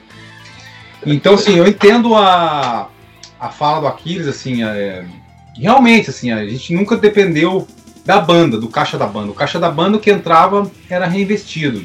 E era alto, cara. Era uma grana alta, assim, para botar Bacana. aquela banda pra girar, assim. Né? E, a gente, e a gente teve o retorno disso, sim, né? Muita, todo mundo conseguiu um patrocínio, outro show, aluno, sei lá o quê. Então, da banda não veio o retorno, né? Mas era uma grande vitrine. E ainda é. É que a gente teve que dar um tempo agora, aqui Aquiles foi para Los Angeles e tal, né? E, e o mercado também encolheu, então não adianta ficar dando morro em ponta de faca, assim espera, né? Vamos esperar a hora que a coisa der uma, uma reanimada, que o rock and roll é assim, né, cara? Tipo, né, fases e fases. Então, a gente teve uma época né, fantástica agora, de 2017, 2019, com o Edu. E isso alavancou um monte de banda que acreditou, opa, vamos pra estrada que tá rolando. E aí você viu que o mercado dá uma aquecida, né? Então, assim, o Troy que a gente foi mixar na Alemanha, cara. Né? A gente mixou com o Tommy Newton. Na época eu lembro, eu peguei, eu peguei assim, sei lá, quase todo o meu cachê que eu fiquei rodando na Europa um tempão lá com Angra e, e investi na mixagem. Entendeu? Ficamos na Alemanha 10 dias, entendeu? Então isso tudo tem um custo. E lógico que isso reflete na qualidade do trabalho no, no final, né? Tanto é que o Troy virou um, é, é, considerado por muita gente um clássico, né? Tem muita. Né, assim, eu, eu não é o meu disco preferido, mas não vou falar que é, né, que, que, que, é um disco, sei lá, que, que não tem como. Não é, tá, tá, entre, sei lá, é o Infallible ou depois ele. Né? E depois, e depois outro. Então. Porque o Infallible, na verdade, tive, a gente ficou muito junto como banda, né? Depois a gente pode, pode até falar sobre isso. Enfim. Perfeito. É, não, muito bem falado. Eu acho que é, isso talvez então no Troy que ainda. É porque assim, entra, dentro desse tema que o Hangar é uma banda cara, até contextualizando a galera que não, tá, não conhece tanto, talvez, dessa parte, eu vou falar aqui, mas óbvio que você tem muito mais propriedade para falar, só para embasar a galera assim no que a gente tá falando, e até pra gente falar um pouquinho mais do Hangar. É, o Hangar era uma banda que sempre teve, assim. É, quando você fala muito bem, né? Quando você tentava vender um peixe que era um pouco menor, como se fosse um peixe um pouco maior. E eu entendo a ideia que você quer transmitindo por exemplo, o hangar, pô, teve uma época que tinha o ônibus do hangar, né? É, até os títulos dos álbuns do hangar, eu sempre senti Stronger Than Ever, Infalível. É, exatamente, eu sempre senti essa pega de tipo assim, pô, tá foda, isso aqui, é. vamos, sabe? Sempre senti muito essa pega. E assim, se, se eu acho isso maravilhoso. Eu, eu, inclusive sei que o. Eu não sei como que é muito a sua é, mentalidade em relação a marketing e tal, mas eu sei que o Aquiles é muito ligado em relação a, a isso. Ele também ele é era uma das mentes ali fortes por trás do hangar, então tem essa pega de tipo assim, vem comigo que aqui tá foda, né? Mas realmente o mercado nesse momento tava muito menor do que quando pô, o próprio Angra, né, que é uma banda, vamos dizer assim, gigantesca de metal nacional, tava também no auge. Então, assim, muito mais gente ouviu o Temple of Shadows e o Rebirth do que, por exemplo, o Omni e o Secret Garden. isso não é culpa de um ou de outra. Simplesmente assim, a coisa tá menos em alta. A minha avó, por exemplo, escutou Xamã na novela, escutou Forteio na novela. É. Hoje em dia é uma coisa que não acontece mais. Então, assim, é complicado mesmo. Mas fala um pouco do, da sequência do, do hangar. Eu sei que o hangar tem um monte de histórias, assim, que. de grandes investimentos que muitas vezes não voltaram e acaba ficando uma coisa tragicômica, assim, né? Porque é claro que a ideia de vocês era que a banda pudesse estar até hoje cada vez mais forte, né? É, mas fala um pouquinho sobre Infallible já pode emendar até no, no Stronger, Stronger Than Ever, que foi o, ah. foi o último álbum de estúdio. É, é claro que o Hangar, só de você falar, é um assunto muito rico. Né? Então eu vou pedir até pra galera que é muito fã de Hangar, talvez vai falar, pô, Thales não falou disso ou daquilo. É porque é muito rico, eu adoraria falar muito sobre o acústico como, e como eles tiveram a ideia de diminuir o custo para poder fazer. Então, assim, tem um milhão de histórias desse momento que eu gostaria de falar muito aqui durante seis horas. Pra gente poder falar de tudo. Fale, fale do Infallible, fale do Stronger Than Ever, o que você achar mais interessante claro, nesse momento dar, aí. Vamos dar uma pincelada geral, geral pra galera toda aí. Bom, depois do Troy, que aí o Nando saiu, né, cara? Era difícil ali, o... É, é, meu, banda, banda é complicado, né, cara? Isso é normal, entra um, sai outro, né? É porque o hangar tem uma exposição, e aí acha que é o fim do mundo. Saiu, meu, não deu, né? Seja feliz. Eu tenho contato com o Nando Fernandes até hoje, com o Beto Sobrinho também, sempre pra Manaus. Vamos, Beto, tô, tô, aqui, vamos, vamos nos ver e tal, né, cara? Então, a gente mantém um respeito, né? Com o André Leite também, com a galera que saiu, com o Mike também, meu, com o Martinez, meu irmão, assim, cara. A galera acha que é treta, ah, saiu da banda lá, os caras todos. Não, saiu. Todo mundo num determinado momento quer sair, eu também já quis sair. Nem todas as saídas são tretas, né, cara? Não. Existem cara. divergências, mas nem tanto todas são divergentes, né, cara? O Martinez, por exemplo, ele saiu porque ele cansou, cara. Né? Todo Pô, você vai querer vender essa imagem de, de jovem para sempre até quando, né, cara? Ele cansou de usar roupa preta, de, de fazer cara de mal, cansou, mas tudo bem, né? O cara tem direito a ter uma, uma experimentar outras coisas na vida, né, cara? Claro. É, maior respeito do mundo. Então, aí, na sequência do, do Troy, que a gente se enfurnou num sítio de um amigo lá em Tatuí para fazer o Infallible, né? E, e, e, quando eu falo que é meu preferido é porque foi um disco, aquela coisa de da banda inteira sentada em roda dentro de uma sala, vomitando as ideias, jogando as ideias. Então foi, não foi aquela coisa de ah, o Fábio Martinez trouxeram essa ideia, o Aquiles, não sei lá quem trouxe, não. Foi todo mundo colocou as ideias na roda ali e saiu o disco, né? A gente ficou, sei lá, 15 dias produzindo. E aí rolou essa história do busão, sonho de criança, né? Viajar num dino, Brasil afora tal. Cara, e aí foi o começo do fim. Porque assim, você imagina você viajar num país de dimensões continentais, num carro de 20 anos, assim, não rola, velho. Não rola, assim. Todo o nosso, todo nosso lucro, assim, que a gente achava que ganhava, ficava no mecânico do ônibus, cara. Muito caro, velho pagar o custo fixo, né? É, você, vai, você, vai, trocar um jogo de pneu de um ônibus, cara, naquela época, sei lá, era 12, 15 mil reais, cara. Muita grana, velho, né? E o, e o hangar precisava de uma estrutura grande, assim. Então tinha um hold para bateria, porque tem que ter um hold só para bateria, porque é um monstro, né? Uma, é uma atração, né? A gente sabe da dimensão do Aquiles. A gente sabe que ele é maior do que a banda. A gente sabe que o nome dele é maior do que o nome da banda, né? E a gente tem que conviver com isso, né? Não adianta falar, não, tudo bem, mas ele é maior, mas aqui dentro ele vai ser. Vai mais... tocar num carrão aqui. É, vai tocar num carrão, vai tocar com uma bateria de duas peças, de sete peças, não. O Aquiles é aquilo, né? Aquela coisa do, do extremo, do exagero, bateria gigante, mais rápido do mundo, e polvo e. É a demanda, né? É, então assim. E, e é, a galera quer também. E é legal pra caramba, a galera quer ver isso, cara. É um show, né, meu? Aquele, aquele kit monstruoso, tanto que o cara toca, né, meu? Então é, faz parte do show, né, cara? E, e o ônibus veio bem a calhar porque cabia tudo, né, cara? Quer dizer, era para caber, porque a gente sempre tinha espacinho e colocando mais coisa. E aí, cara, caía a porta na estrada, explodia pneu. Isso, então, e eu cuidava desse ônibus, ele ficava aqui na minha cidade. Eu moro em uma cidade interior de São Paulo, chamada Mococa, né? Muita gente sabe. E, e aqui eu tinha mais facilidade de achar um lugar para deixar estacionado. E, e mais facilidade de ir até um mecânico, né, tal. Então, assim, ficava comigo, cara, e toda parada era mil reais, oitocentos reais. Cara, eu acho, eu acho que os caras achavam que eu desviava dinheiro, cara, mas mecânica diesel, mecânica diesel de carro velho, assim, fazendo viagem continental.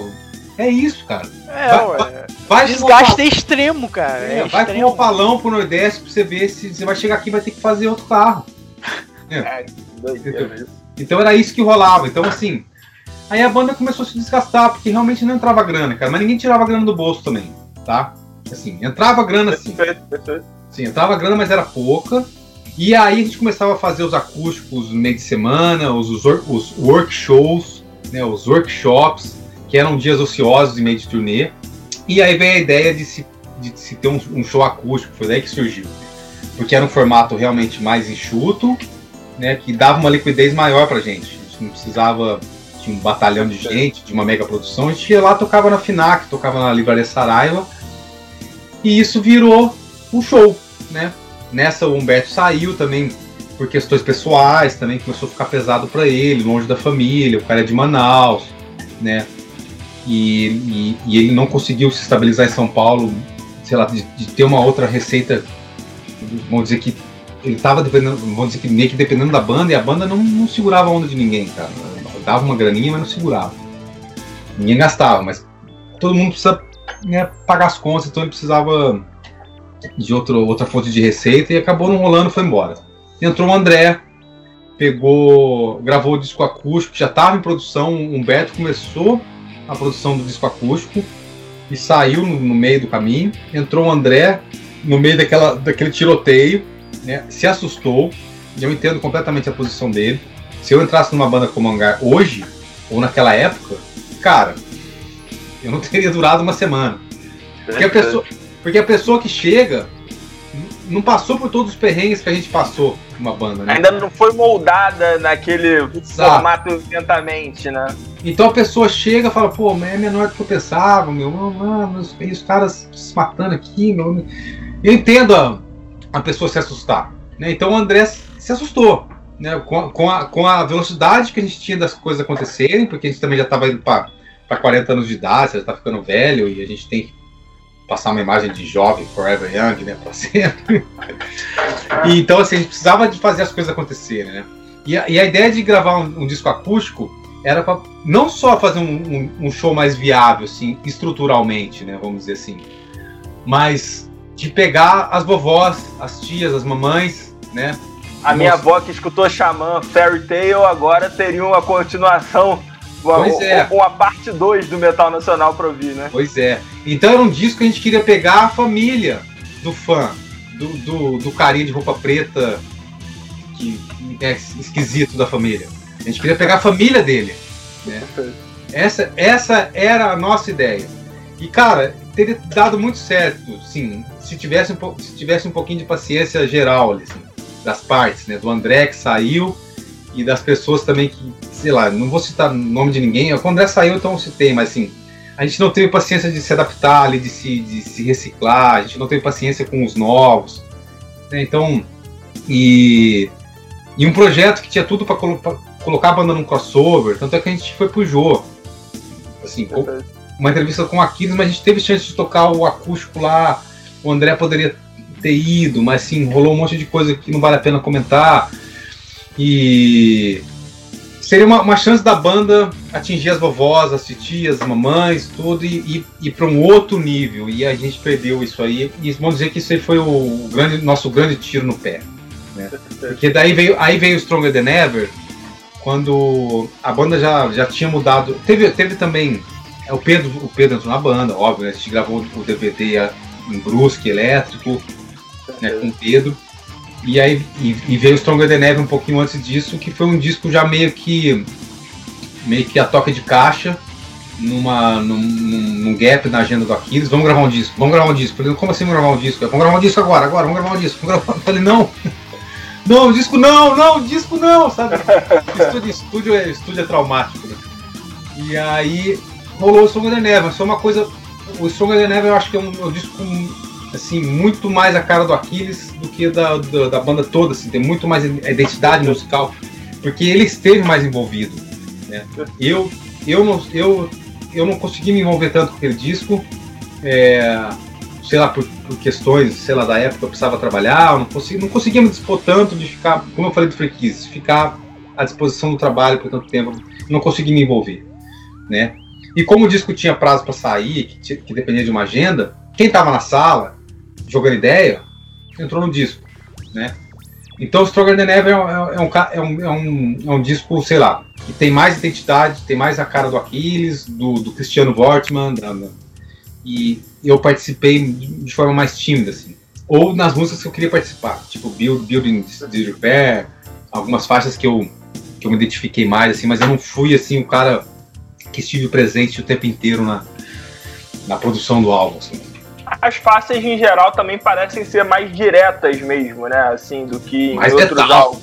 É, mais é, exatamente. Ah, extremo, tudo, velocidade, e norte, norte, norte, norte, norte, norte. Exato. Assim, é, é, e, eu acho até que eu acho a temática do álbum assim é, promissora no sentido de. Eu lembro quando saiu o, o tracklist do álbum, muitos nomes remetem um pouco à fase do, do Troik, né? Assim, essa coisa de serial killer que a galera do, do Troik se apegou um pouco, né? E, e meio que ficou um pouco. Assim, eu, eu, sinto isso que ficou um pouco a cara da banda, essa temática, sabe?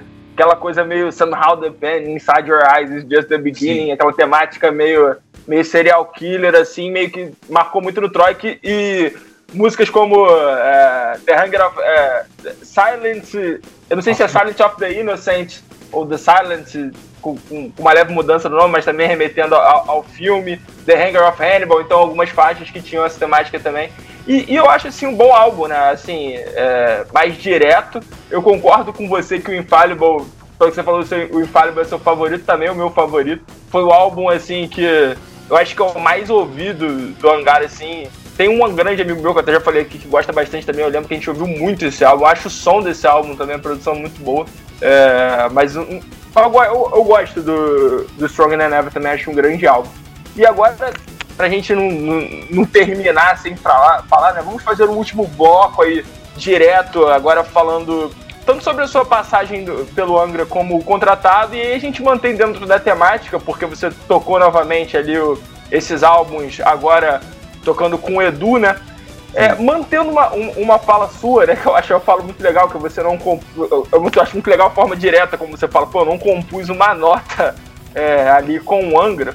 E falando um pouco sobre essa posição que você, é, que você ficou, e até já citando uma história nesse aspecto também, que foi, já que você citou o Ju, que é uma história que elucida muito assim o que eu, o que eu quero falar, que é, você ficou numa posição que eu acho muito estranha musicalmente, que eu vi poucas vezes, né? Porque existe uma relação muito clara quando você contrata o Calcinha Preta, que tem os caras que são Calcinha Preta e tem a banda do Calcinha Preta ali e ninguém confunde muito essa relação, né? Ninguém chega pro baterista do Calcinha Preta e fala, vem cá, conta um pouco sobre você. Não, ele tá ali para tocar e ninguém confunde muito essa relação.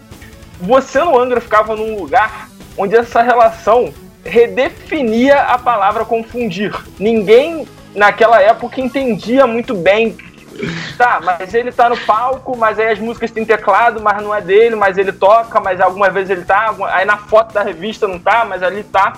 Então como que era essa coisa assim, pra você, cara? Como... Tá. Era confortável, era desconfortável? Tá. Cara, é, existe, existe muita confusão a respeito desse assunto, a, a, começar pelo nome das bandas, que é parecido, Angra, Angar, Almar, Armar, Angra, Angar, é assim. Então, assim, a galera, a galera por, exemplo, daqui, por exemplo, da minha cidade aqui não entende nada. Ah, mas você toca no Angra, mas eu não te vi no programa, você não estava na entrevista, não sei o que tem. Cara, eu tenho muito a agradecer ao Angra pela exposição que eu tive como músico de apoio. Eu realmente não compus uma linha, eu nunca fui integrante do Angra, nem almejei isso. A minha posição como músico de apoio era legal, né? Eu não tinha responsabilidade, por exemplo, de um artista, enquanto os caras estavam sei lá, dando entrevista para rádio, fazendo podcast, fazendo qualquer coisa. Eu tava pegando o metrô e indo conhecer, dando altos solês, mundo afora, assim, né, pegando uma bike, fazendo qualquer coisa assim aleatória. E os caras estavam trabalhando, porque eu tinha que passar o som fazer o show, né? Equipamento em dia, banhado, né, escovado, tudo certo, e lá fazer o meu trabalho. Então, assim, eu tive uma certa exposição e a galera tomou as dores. Eu nunca.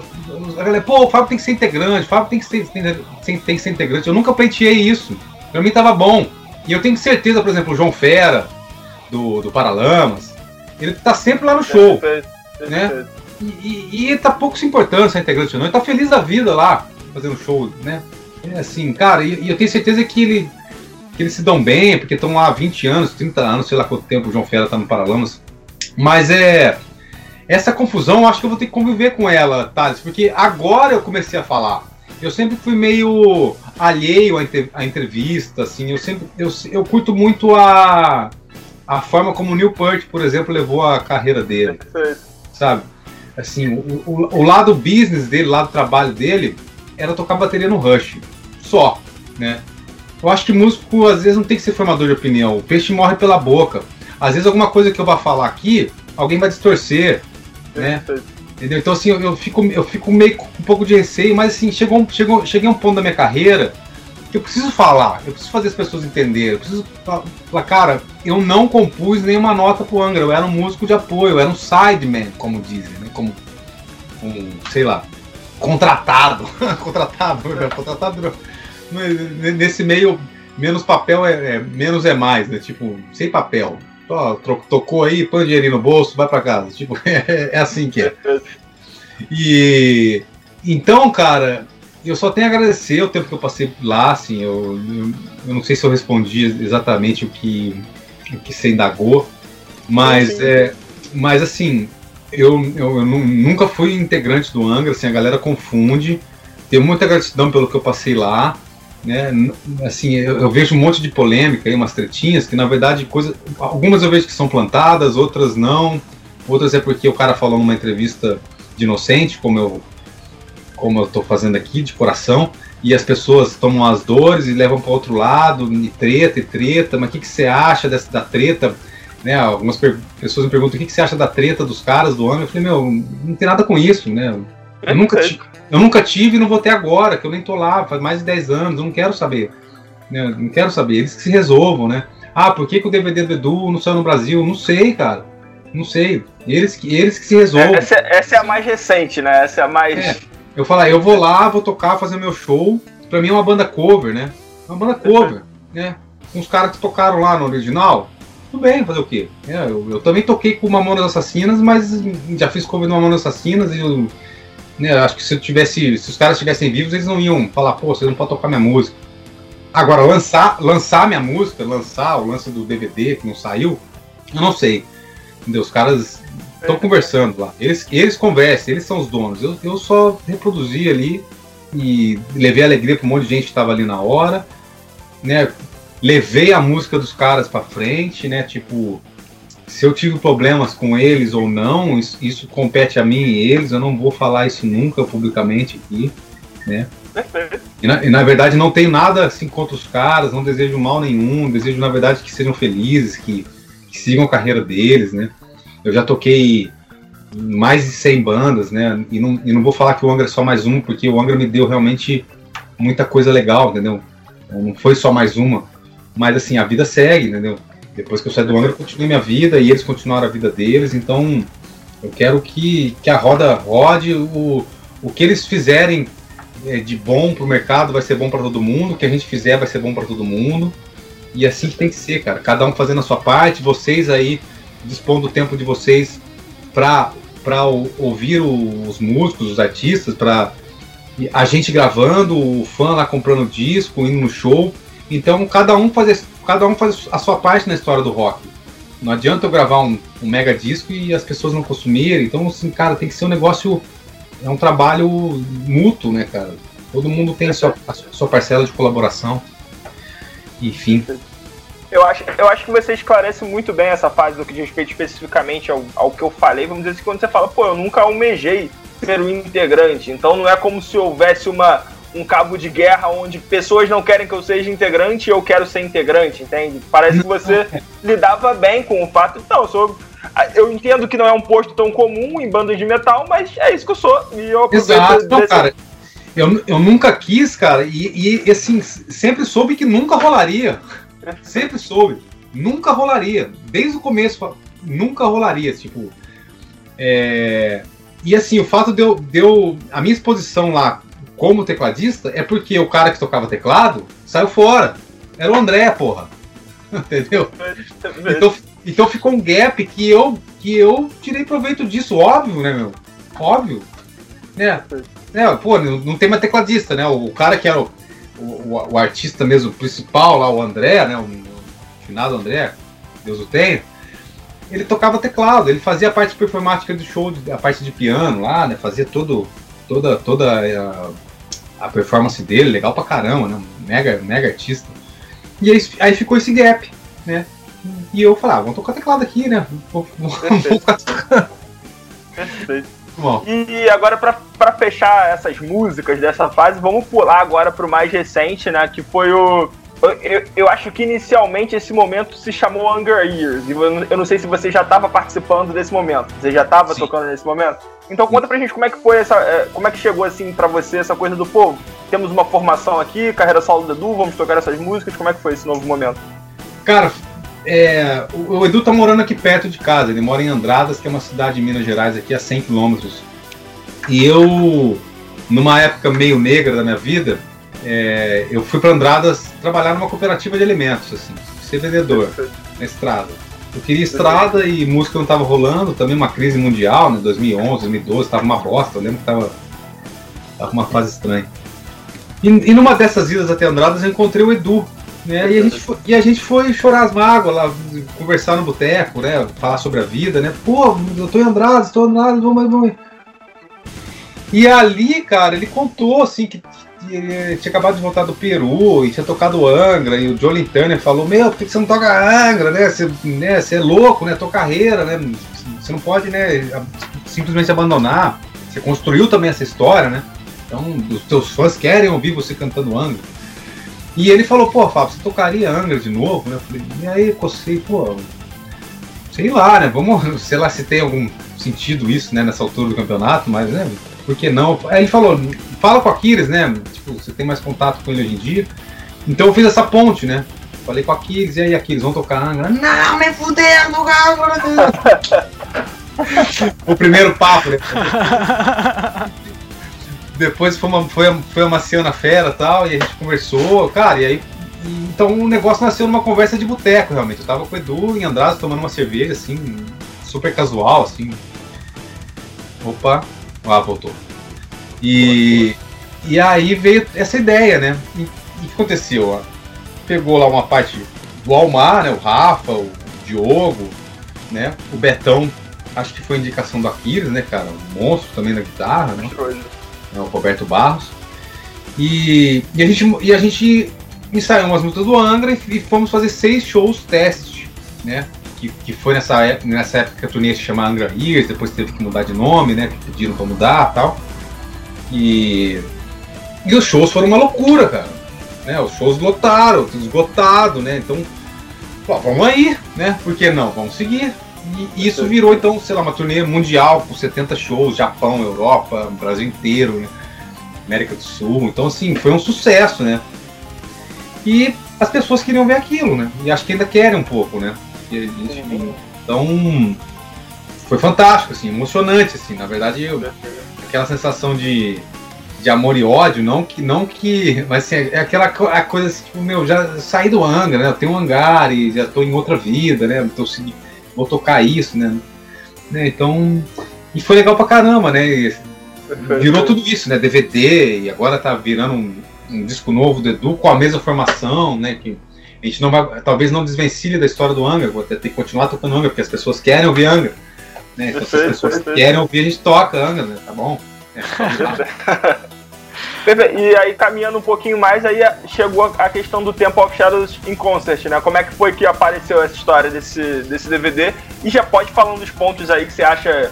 Imagino que tenha vários pontos muito bacanas aí na gravação desse DVD, né? Gravar com maestro, gravar com, com orquestra um, uma gravação de DVD como no, no Metal Nacional não se via há muito tempo, talvez seja dê até para falar que talvez nunca se tenha visto, né? Assim, da forma. Porque muitas coisas aconteceram ao mesmo tempo. Foi o revival de um álbum clássico com uma formação que era improvável essa altura do campeonato, com orquestra, o álbum sendo tocado na íntegra. Então, assim, muitas coisas acontecendo ali naquele momento que dão uma importância muito grande para esse DVD. Então, fala um pouquinho sobre ele. Pois é, Thales. Então, é, é, essa vontade do Edu, do Aquiles, acho que é dos próprios caras né, do Angra. Existia uma, um, um, interesse em se gravar um disco com, com orquestra, né, até onde eu saiba. Assim. Eu não sei de, de quem realmente era a ideia, sei lá. Mas a ideia, as ideias são legais no campo das ideias, né? executar é mais difícil. É e, e, o, e o Edu executou isso com maestria, né? Assim, existia vontade. A, galera, quando a gente montou essa banda para fazer esse tributo ao Angra, né, uma banda tributo, uma banda cover, é, muita gente falou: Isso aí tem que ser uma banda, isso aí tem que ser uma banda fixa. Tem, né? E a gente lá dentro falou: Não, isso aí é a carreira do Edu. Né? A gente não vai montar uma banda agora. Edu tem um Almar, eu tenho um Hangar, né, o, cada um tem sua história fora dali. E e as pessoas queriam ouvir Angra, então não vão montar uma banda, vai ser o Edu cantando Angra. Em determinado momento de, desse caminho, de 2017 2019, é, foi proposto tocar o Temple of Shadows na, in, na íntegra, né, em princípio com um quarteto de cordas tal, e existia essa vontade de se gravar com orquestra, né. A Paula de Bauru, a Paula Martins, né, que tocou cello tal, ela foi uma das responsáveis por fazer essa ponte com o maestro, que tinha uma ligação lá com o meio erudito tal com o maestro Adriano Machado também. Então, eu, eu não participei dessas tratativas, tá, Thales, assim, mas ah, eu. Mas, mas assim, óbvio que eu, na produção, a gente estava junto ali no, nos ensaios, na, na, parte toda, na toda, toda a parte de pré-produção, de fazer as trilhas para o show. Então é. Foi um trabalho assim de magnitude, assim, realmente no Brasil nunca teve. Né?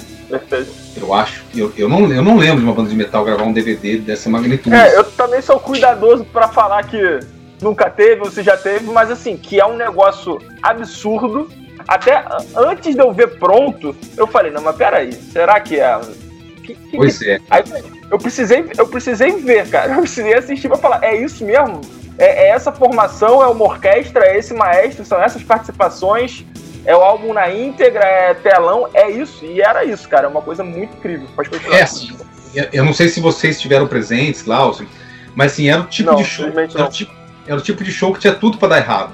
Porque eram mais de 200 pessoas trabalhando em espaços pequenos, né, cara? Backstage, muita gente transitando, pisando em cabo e coisa, esquece coisa. Então, assim, tinha tudo para dar errado. Tudo para dar errado. E assim, a passagem de som, apesar de a gente ter começado de manhã, nunca é tempo suficiente, sempre atrasa, sempre aqui. Então, todo mundo entrou no, no, show, no show pilhado. E cara, por incrível que pareça, não houve um overdub. A gente tocou o show na íntegra, assim, acabou, acabou. Porque, não sei se vocês já, já participaram de gravação de DVD. Sim. É meio sacal. Ah, a gente errou uma música, vamos ter que tocar de novo tal. Desculpa aí, ó, deu uma falha, não sei no que, vamos ter que. Cara, não deu uma pane assim, séria, nada que não pudesse ser é, arrumado pro, pro, pra bolachinha, né? Pro disco, né? Tem umas coisas meio toscas, né? Tipo, galera, eu vou entrar de novo, anima de novo aí como se fosse a primeira. É. coisas assim. Pois é, é cara. Não parecia uma gravação de DVD, assim. É tipo, Incrível. vai, começou, tá valendo, vai, e, e foi e acabou. Assim, três horas, óbvio, assim, todo mundo saiu de lá assim, esgotado, assim, estafado, assim. Lembro que eu, fui um dos últimos, as, últimos a sair do local. Os caras ainda foram pro manifesto, rolou uma limusine, caramba, com estrelagem total. eu, eu, falei, eu vou, eu vou ficar aqui quietinho, eu tenho que levar meu equipamento embora, tô com a minha família. E, então, assim, esgotado, assim, eu lembro que depois no final a gente não tinha comido, cara, porque não tinha tempo, não tinha, sei lá, muita gente comendo e você tem que fazer as coisas, assim, então tinha tudo para dar errado, e cara, ficou fantástico, ficou fantástico, assim, assim, meu, meus, meus elogios aqui públicos ao Edu, né, pela, pelo empenho, né, empenho de todo mundo, mas ele foi o cara que capitaneou, chamou no peito mesmo, não vou fazer, e arriscou, né, cara, porque não tem só o é um, é um risco financeiro enorme, né? Para dar uma merda assim é, é, é, fácil, né, cara? Então ele fez um negócio assim, conduziu de forma de, de, forma exemplar, assim, né? E o disco saiu lá fora, espero que saia no Brasil, que eles que eles achem um, um ponto em comum, né? Porque é sempre o ponto em comum que, que pesa. Né? Então é e, e é isso, né? Acho que, todo, acho que todo mundo tem a ganhar se, se, se ser lançado aqui, mas eles que se resolvem. Claro. Eu fiz, um, eu fiz até um vídeo, tem um canal de música, né? Fora aqui o, o, o, a Super Hero. E eu cheguei a fazer um vídeo falando sobre o lançamento aqui no Brasil do, do Temple of Shadows in Concert. E, e a minha ideia é justamente essa, assim. Eu, eu tenho uma postura de muito, pô, eu não sei. Quem sabe são eles. O que tá, o que tá em papéis e contratos e registros, eu não sei. O que, que eu, o que, que eu gosto muito e o que, que eu quero muito? Eu gosto muito do Temple of Shadows e eu adoraria ter isso aqui numa loja próxima e que as pessoas pudessem ter por um custo menor do que importando. É claro que muitas pessoas é. estão comprando na Amazon, mas eu queria que, que fosse um álbum de um DVD com acesso um pouco mais fácil. É isso que eu adoraria. Mas assim, é muito difícil eu chegar e falar uma palavra. Ah, falou, o outro não falou. É, porque realmente sim eu não sei, cara, eu não sei, entendeu? Tipo, eu liguei, que não ligou, que foi. Eu só quero, eu queria muito ver o DVD aqui com acesso mais tranquilo. Só isso que. Pode ter certeza que nós também, Thales. É isso. Pode ter certeza. É isso. E dando sequência, um trabalho que eu acho que agora tem muita galera é, hypada para ver, que é o Vera Cruz, né? Eu vou falar, eu não sei até que ponto também você que já é uma. Aí já se trata de um trabalho que não foi lançado, né? Então não sei até que ponto você pode falar uma coisa ou outra. Então eu vou falar um pouquinho sobre o trabalho, que você se sentir à vontade para falar uma coisa ou outra ou não falar. É, claro. É, você faz, né? É, algumas pessoas já me pediam, falaram, pô, às vezes você fala sobre Veracruz, então eu vou falar algumas coisas que eu já, já dei pitaco até no meu canal sobre Veracruz, depois eu passo a palavra para você. Né, me parece que, tá, pelo que até que você falou, tá muito firme esse formato é, de, de pegar a galera é, por essa fase, né? E eu, eu achava até muito natural que fosse lançado um novo, um novo álbum de inéditas nesse momento, porque como você falou, né? Não, não é uma nova banda, é a carreira solo do Edu, mas essa formação é, é muito sólida, né? Não, não tem muito cara assim de juntaram uma galera só e meio que o, só o Edu. É claro que o Edu, né, tanto financeiramente como criativamente, está muito tá fortíssimo, afinal, o projeto solo dele. Mas assim, é uma formação muito sólida no sentido que, pô, tem nomes que. Pô, você, o Aquiles, que tem um peso gigantesco naqueles álbuns clássicos do Angra. O Roberto Barros é uma criatura de um livro de fantasia, tocando guitarra, que ninguém esperava que fosse aparecer. Ele apareceu meio do nada, né? Assim, pro grande público, e realmente é uma coisa muito absurda. Sem falar no Rafael e no Diogo, que já estavam no, no Almar, e os álbuns do Almar é, não tiveram aquela. Não foram álbuns que foram assim de massa, né? O Almar tinha uma legião de fãs, é, quando comparado a outros momentos da, da, da fase do Edu, parece que menor mas álbuns que para esses fãs e para quem ouvia eram muito bem recebidos. Eu adoro o Unfold do Almar, adoro quase acho que todos os álbuns do Almar eu gostei e alguns eu achei incríveis. Até o último que ele lançou, o Ivo, o Edu lançou, acho bons álbuns assim de metal que mereciam é, ter sido mais expostos, assim, mais vistos, mais escutados, né? Então essa formação é uma formação assim, que, que, todo mundo que olha essa formação no papel fala, pô, eu assino embaixo, pode fechar essa formação, a formação tá incrível. Né? Então, assim, o teto de capacidade musical da formação, para mim, é muito alto. Né? E você tem novamente fãs que talvez estivessem um pouco desligados do Omar, ou talvez os caras que também não vieram junto na época do hangar. Agora, esses caras capitaneados novamente ali e prontos para que já e, e hypadíssimos com a questão do Temple of Shadows em talvez a galera que já viu até a banda ao vivo, e aí agora se anuncia esse álbum é, de inéditas, né? A, a temática do nome Vera Cruz e a imagem que já foi liberada do álbum é, é uma coisa que já despertou interesse da galera, né? Uma imagem que remete a fases anteriores da banda, a questão do Vera Cruz também coisas que remetem a fases anteriores da banda. Quem já está acompanhando a coisa, a questão de lives, vê que a temática tá ali no, vamos dizer, no, no universo fantástico que compôs, que, que, que também é de outros álbuns é, do Angra. Então eu queria que você falasse um pouco, e eu acho que você está muito mais embasado para falar sobre a sua participação no disco, como é que vai ser, e o que você, o que você ficar à vontade para falar desse novo momento aí, desse novo trabalho. Claro, então, eu, eu não, te, eu na verdade, não que eu não posso falar, é que eu vou, eu vou realmente falar sobre a, o que eu participei, né? Perfeito. né?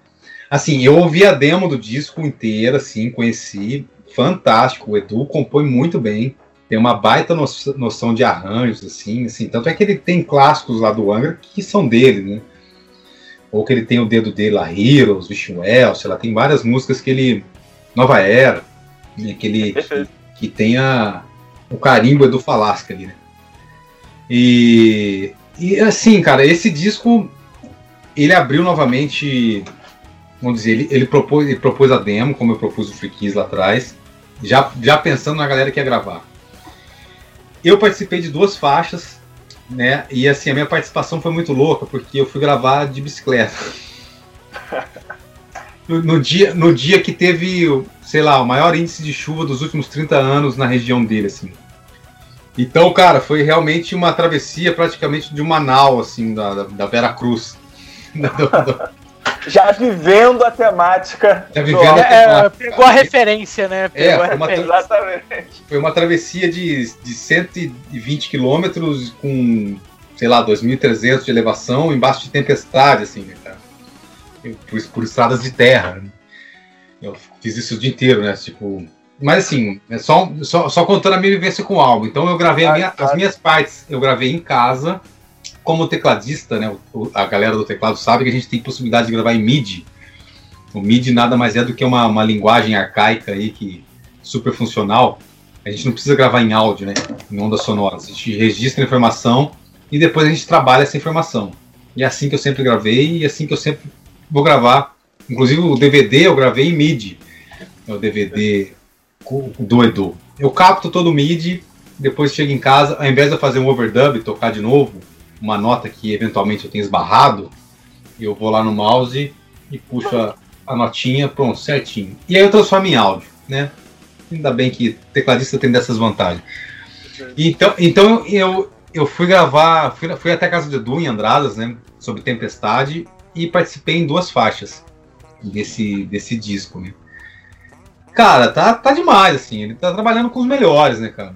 Assim, tanto músicos quanto, quanto quanto estúdios tal. Vai mixar com o Dennis de novo lá fora. Então, é, eu não, eu não assim, se, se, não, se eu, vamos dizer, se eu não, se eu achasse que tava ok, eu falaria o disco tá ok, mas cara, tá um absurdo assim, entendeu? Eu não tenho, eu, eu não sou um cara muito político e às vezes eu, eu não meço muitas palavras, então tem que tomar cuidado, mas mas o disco tá fantástico, cara, assim, eu não não poderia simplesmente falar, ah, o disco tá legal, vai, vai ser bom. Não, o Edu mandou bem. Não, tá animal o disco, cara. Tá animal mesmo, assim, o que eu ouvi. E aí eu, não, eu acho que eu não, eu não, posso ir muito além disso, porque não, eles vão claro, claro. Por, por, etapas. Agora teve a participação da Elba Ramalho, né? né a gente, então, então, a gente tem ações programadas para esse ano, pré e pós-vacina. Né? A gente tem a, a esperança e a vontade de que as coisas se normalizem no, no, se normalizem no segundo semestre. Mas, como o Edu disse, a gente não vai ficar marcando, ele não vai ficar marcando turnês para depois, daqui a três meses, ó, oh, foi adiado, foi adiado, foi adiado, foi adiado vamos dar um tempo, né? Assim, não nos custa nada, né? A gente tem que estar vivo, saudável primeiro, para depois né, sair para. A gente não quer. A gente quer nossos, nossos amigos, nossos fãs em segurança, né? A gente não quer fazer shows arriscando a vida das pessoas, né? Então. É, a gente não pode ser egoísta nesse momento, né? Assim, a gente foi afetado, foi afetado fazer o que? A gente trabalha com gente, né? A gente trabalha com a massa, então tem que esperar. Não adianta, não adianta. Pô, e, esse, e essas lives aí na internet, é, show em driving. Cara, meu, pelo amor de Deus, né? Assim, assim, legal, assim, no começo, assim, eu devo ter feito duas ou três lives, assim, não assisti nenhuma. Não assisti nenhuma, porque não tem saco, cara. Não é a mesma coisa. Não é a mesma coisa. Assim. É. Falta eu... aquela, aquela energia da, da galera ali pulsando, é, né? É, é, eu sei como é que é. É, e, eu, eu acho até que. Pode falar, pode falar. Pô. O show business já não, já não tem mais uma novidade, assim poucas bandas vendem uma experiência, né? A maioria das bandas vendem um show, não uma experiência, né? A experiência que eu falo é desde o ingresso, do, do atendimento, da, da produção visual, como a Iron Maiden faz, por exemplo. É, poucas bandas fazem isso. A maioria das bandas vendem um formato que já está desgastado, né? E ainda se transformar isso num show de computador, pra você assistir numa tela, ou sei lá, meu, eu não. Eu, então é melhor esperar. Vamos esperar essa, essa, essa vacina aí, dar uma, imunizada na galera, e aí, aí vamos para abraço. Logo, logo. Ah, eu concordo com você. Eu acho que no começo teve uma função. De auxílio. De, né? É, de, de, de, assim, até da galera ver que os caras estão ali, sabe? Assim, de. Pô, peraí, o mundo acabou? Não, não, não, peraí. É. Ver os caras ali na tela, assim. Teve essa função, mas assim, como. Tipo, como mercado, né? Tipo, vamos, como vamos, entretenimento, vamos, né? É, não é tanto. Realmente, assim, no começo eu, eu assisti uma ou outra, assim, mas muito nessa pega de, cara, será, será que o mundo acabou, mano? Vai ser essa merda, né? Se o Periclão tá vivo mesmo, será que o mundo acabou, mano? Então eu acabava visitando muito, muito nessa pegada. Mas é isso, cara. É, o, o que eu torço, assim, né? É claro que eu torço por um milhão de motivos diferentes, que o quanto antes espetem meu braço eu ficar feliz da vida e me sentir tranquilo. Mas que a coisa seja adiante, a, a, a, até porque eu acho que na minha opinião, acho que seria muito interessante, não vamos dizer assim, né? Acho que no metal isso nem se aplica tanto, mas não envelhecer o disco pra tour, né? Se você lançar o disco e que algum tempo logo você já consiga estar tá na estrada com ele. Não, por exemplo, lança o disco, sei lá, no começo do mês que vem e aí vai pra turnê, sei lá, em dezembro. É. É um gap meio estranho, né? Pra se iniciar uma. Talvez quando no primeiro show a galera vai estar tá pedindo música nova, sabe? Então, tipo assim, é um negócio meio meio, meio estranho, assim. É, eu espero que. É atípico, falar, né? É atípico pro mercado, né? Assim, existe uma, existe uma, uma sequência lógica, né? Uhum. Gravou, lançou, estrada, né? Tipo, como aconteceu com o DVD, por exemplo, a gente não pôde divulgar, né? Existia, como eu falei no começo do nosso papo, existia a possibilidade de cair na estrada ainda, ainda tocando com uma orquestra e tal. Perfeito. Mas, e ainda existe, na verdade, né? Porque essa coisa de não, não ter sido lançado no Brasil vai saindo música e música, então o hype do DVD vai indo, né? É isso.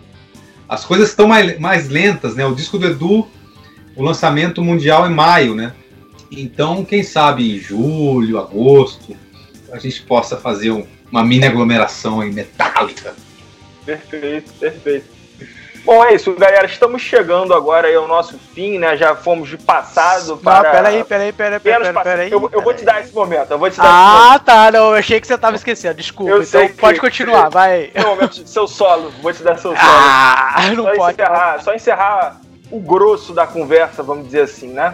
É, a gente pode conversar aí sobre vários aspectos é, do mundo da música até, né? Não só a música, né? Nessa conversa, falamos sobre vários momentos da carreira do Fábio cara, já deixando meu agradecimento, é claro, no fim tem aquele último agradecimento, é sempre um pouco constrangedora de se despedir assim, né? Que você despede um pouco, aí fala três coisas, depois despede, vai despedindo.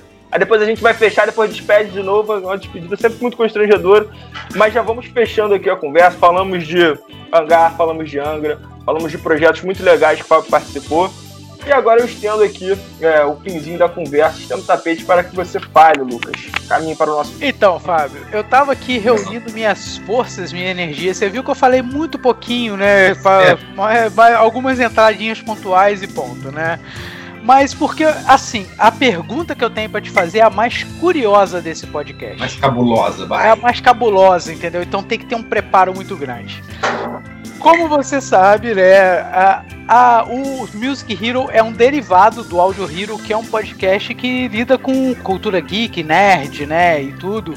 E esse universo meio paralelo, né, que existe. E a gente sempre pergunta para o nosso convidado, a nossa, né, o nosso Music Hero né, do, do, do, do podcast, se ele tem, gosta algum, tem algum envolvimento com essa cultura é, nerd que tem, né? E hoje está até bastante mais em alta aí, né? Cara, eu já fui mais nerd, cara. Eu já fui mais videogame. Mas assim, o meu irmão mais velho, assim, eu comecei lá com TK, não sei quantos anos vocês têm, mas eu comecei com o TK80, TK85, TK90, TK90X, ah. Scopus. Então eu tive toda todo esse caminho assim, mas lá atrás eu fui pra música e meio que hoje o que eu jogo é Paciência Spider. Candy Crush. Então, assim, porque, na verdade, porque assim, como todo. Eu sou um pouco compulsivo, se começa, não para, aquela coisa, então eu prefiro ficar longe, sabe? Porque, lógico que eu acho legal pra caramba, né? Eu, eu, eu era, eu era mais, muito mais adepto do fliperão mesmo, bolinha, né? Coisas mecânicas, né? Do uhum. que. Achava muito mais legal, né? Mas ele também sumiu. E, meu, todo jogo que você começa, assim, a maioria, assim, você acaba ficando né, ligado, né? Assim, eu, eu gosto, né? Mas assim, hoje em dia não tenho muito tempo para isso. O meu videogame é mais no guidão mesmo, tipo, descendo montanha, tipo. E, e hoje, hoje em dia a diversão é muito menos automática, né, no videogame. Não dá pra você colocar um jogo, jogar meia hora e se divertir desligar. Não, é uma série, uma tem novela, uma imersão né? que você fica, pô, três dias acordado para montar o rosto do seu personagem. Então, pois assim, é. é tudo demora muito, né? Não, então eu fico meio. Eu acho, eu acho animal, assim. Eu tenho, tenho um amigo que desenvolve trilhas sonoras para game, o Antônio Teoli, um brasileiro, fez um, fez um trabalho fantástico agora da Amazônica, alguma coisa assim, um, ele reuniu os sons da Amazônia, assim, num, num, num VST, num programa, assim, num, fantástico, cara. Tipo, eu, eu já tô pensando num podcast pra ele aqui já. É, Legal. Sabe quem é, né? Sabe quem que é o Antônio? É um cara fantástico também. E o. É. Então já fui muito mais, mais ligado em game, assim. Hoje eu prefiro games é, da vida real, né? Na verdade, hoje a gente vive uma Matrix, né, Lucas? Cara, tudo é tela, né? Então é, tá... é, querendo ou não, a gente tá interligado no negócio. É, né? tipo, eu tenho lá, tem lá o aplicativo de corrida, lá o Strava, né? Hoje eu fiz um. Hoje eu fui correr e fiz um, E correndo, fui pedalar e, e, falei, eu não vou longe de casa porque eu tô sem minhas ferramentas e reparo, então fiquei rodando o quarteirão, pintando a cidade, assim, fiz. Tipo, é um game, cara. Você criou seu próprio jogo. É, é isso aí, isso aí. Só que é muito mais visceral, né, assim. Com, é. Com sol, calor, tudo. Você não tá no ar-condicionado igual eu tô agora, com, com controle remoto. Não é não. virtual, é real. É, é real. real, né? Exatamente. Então, Lucas, inicia aí, por favor, a nossa série de merchans finais aí. Bom, então, Fábio, em primeiro lugar, agradecer imensamente o seu tempo, sua disponibilidade e principalmente seu carisma, tá? Então, com. É isso. Cara, fantástico esse papo, fantástico, sabe? Uma coisa de outro mundo. Adorei, adorei. Valeu. Mesmo. Obrigado. É, também abrir só um pouquinho espaço pro meu pessoal, cara. Eu, eu, eu vou ser sincero, eu sou muito. Eu, eu gosto muito do Angra. Eu, é, o Rebirth é assim, é um dos melhores álbuns que eu já escutei, entendeu? Em todo o cenário, entendeu? Eu, eu é, e tô muito curioso de conhecer o seu, o seu trabalho solo, né?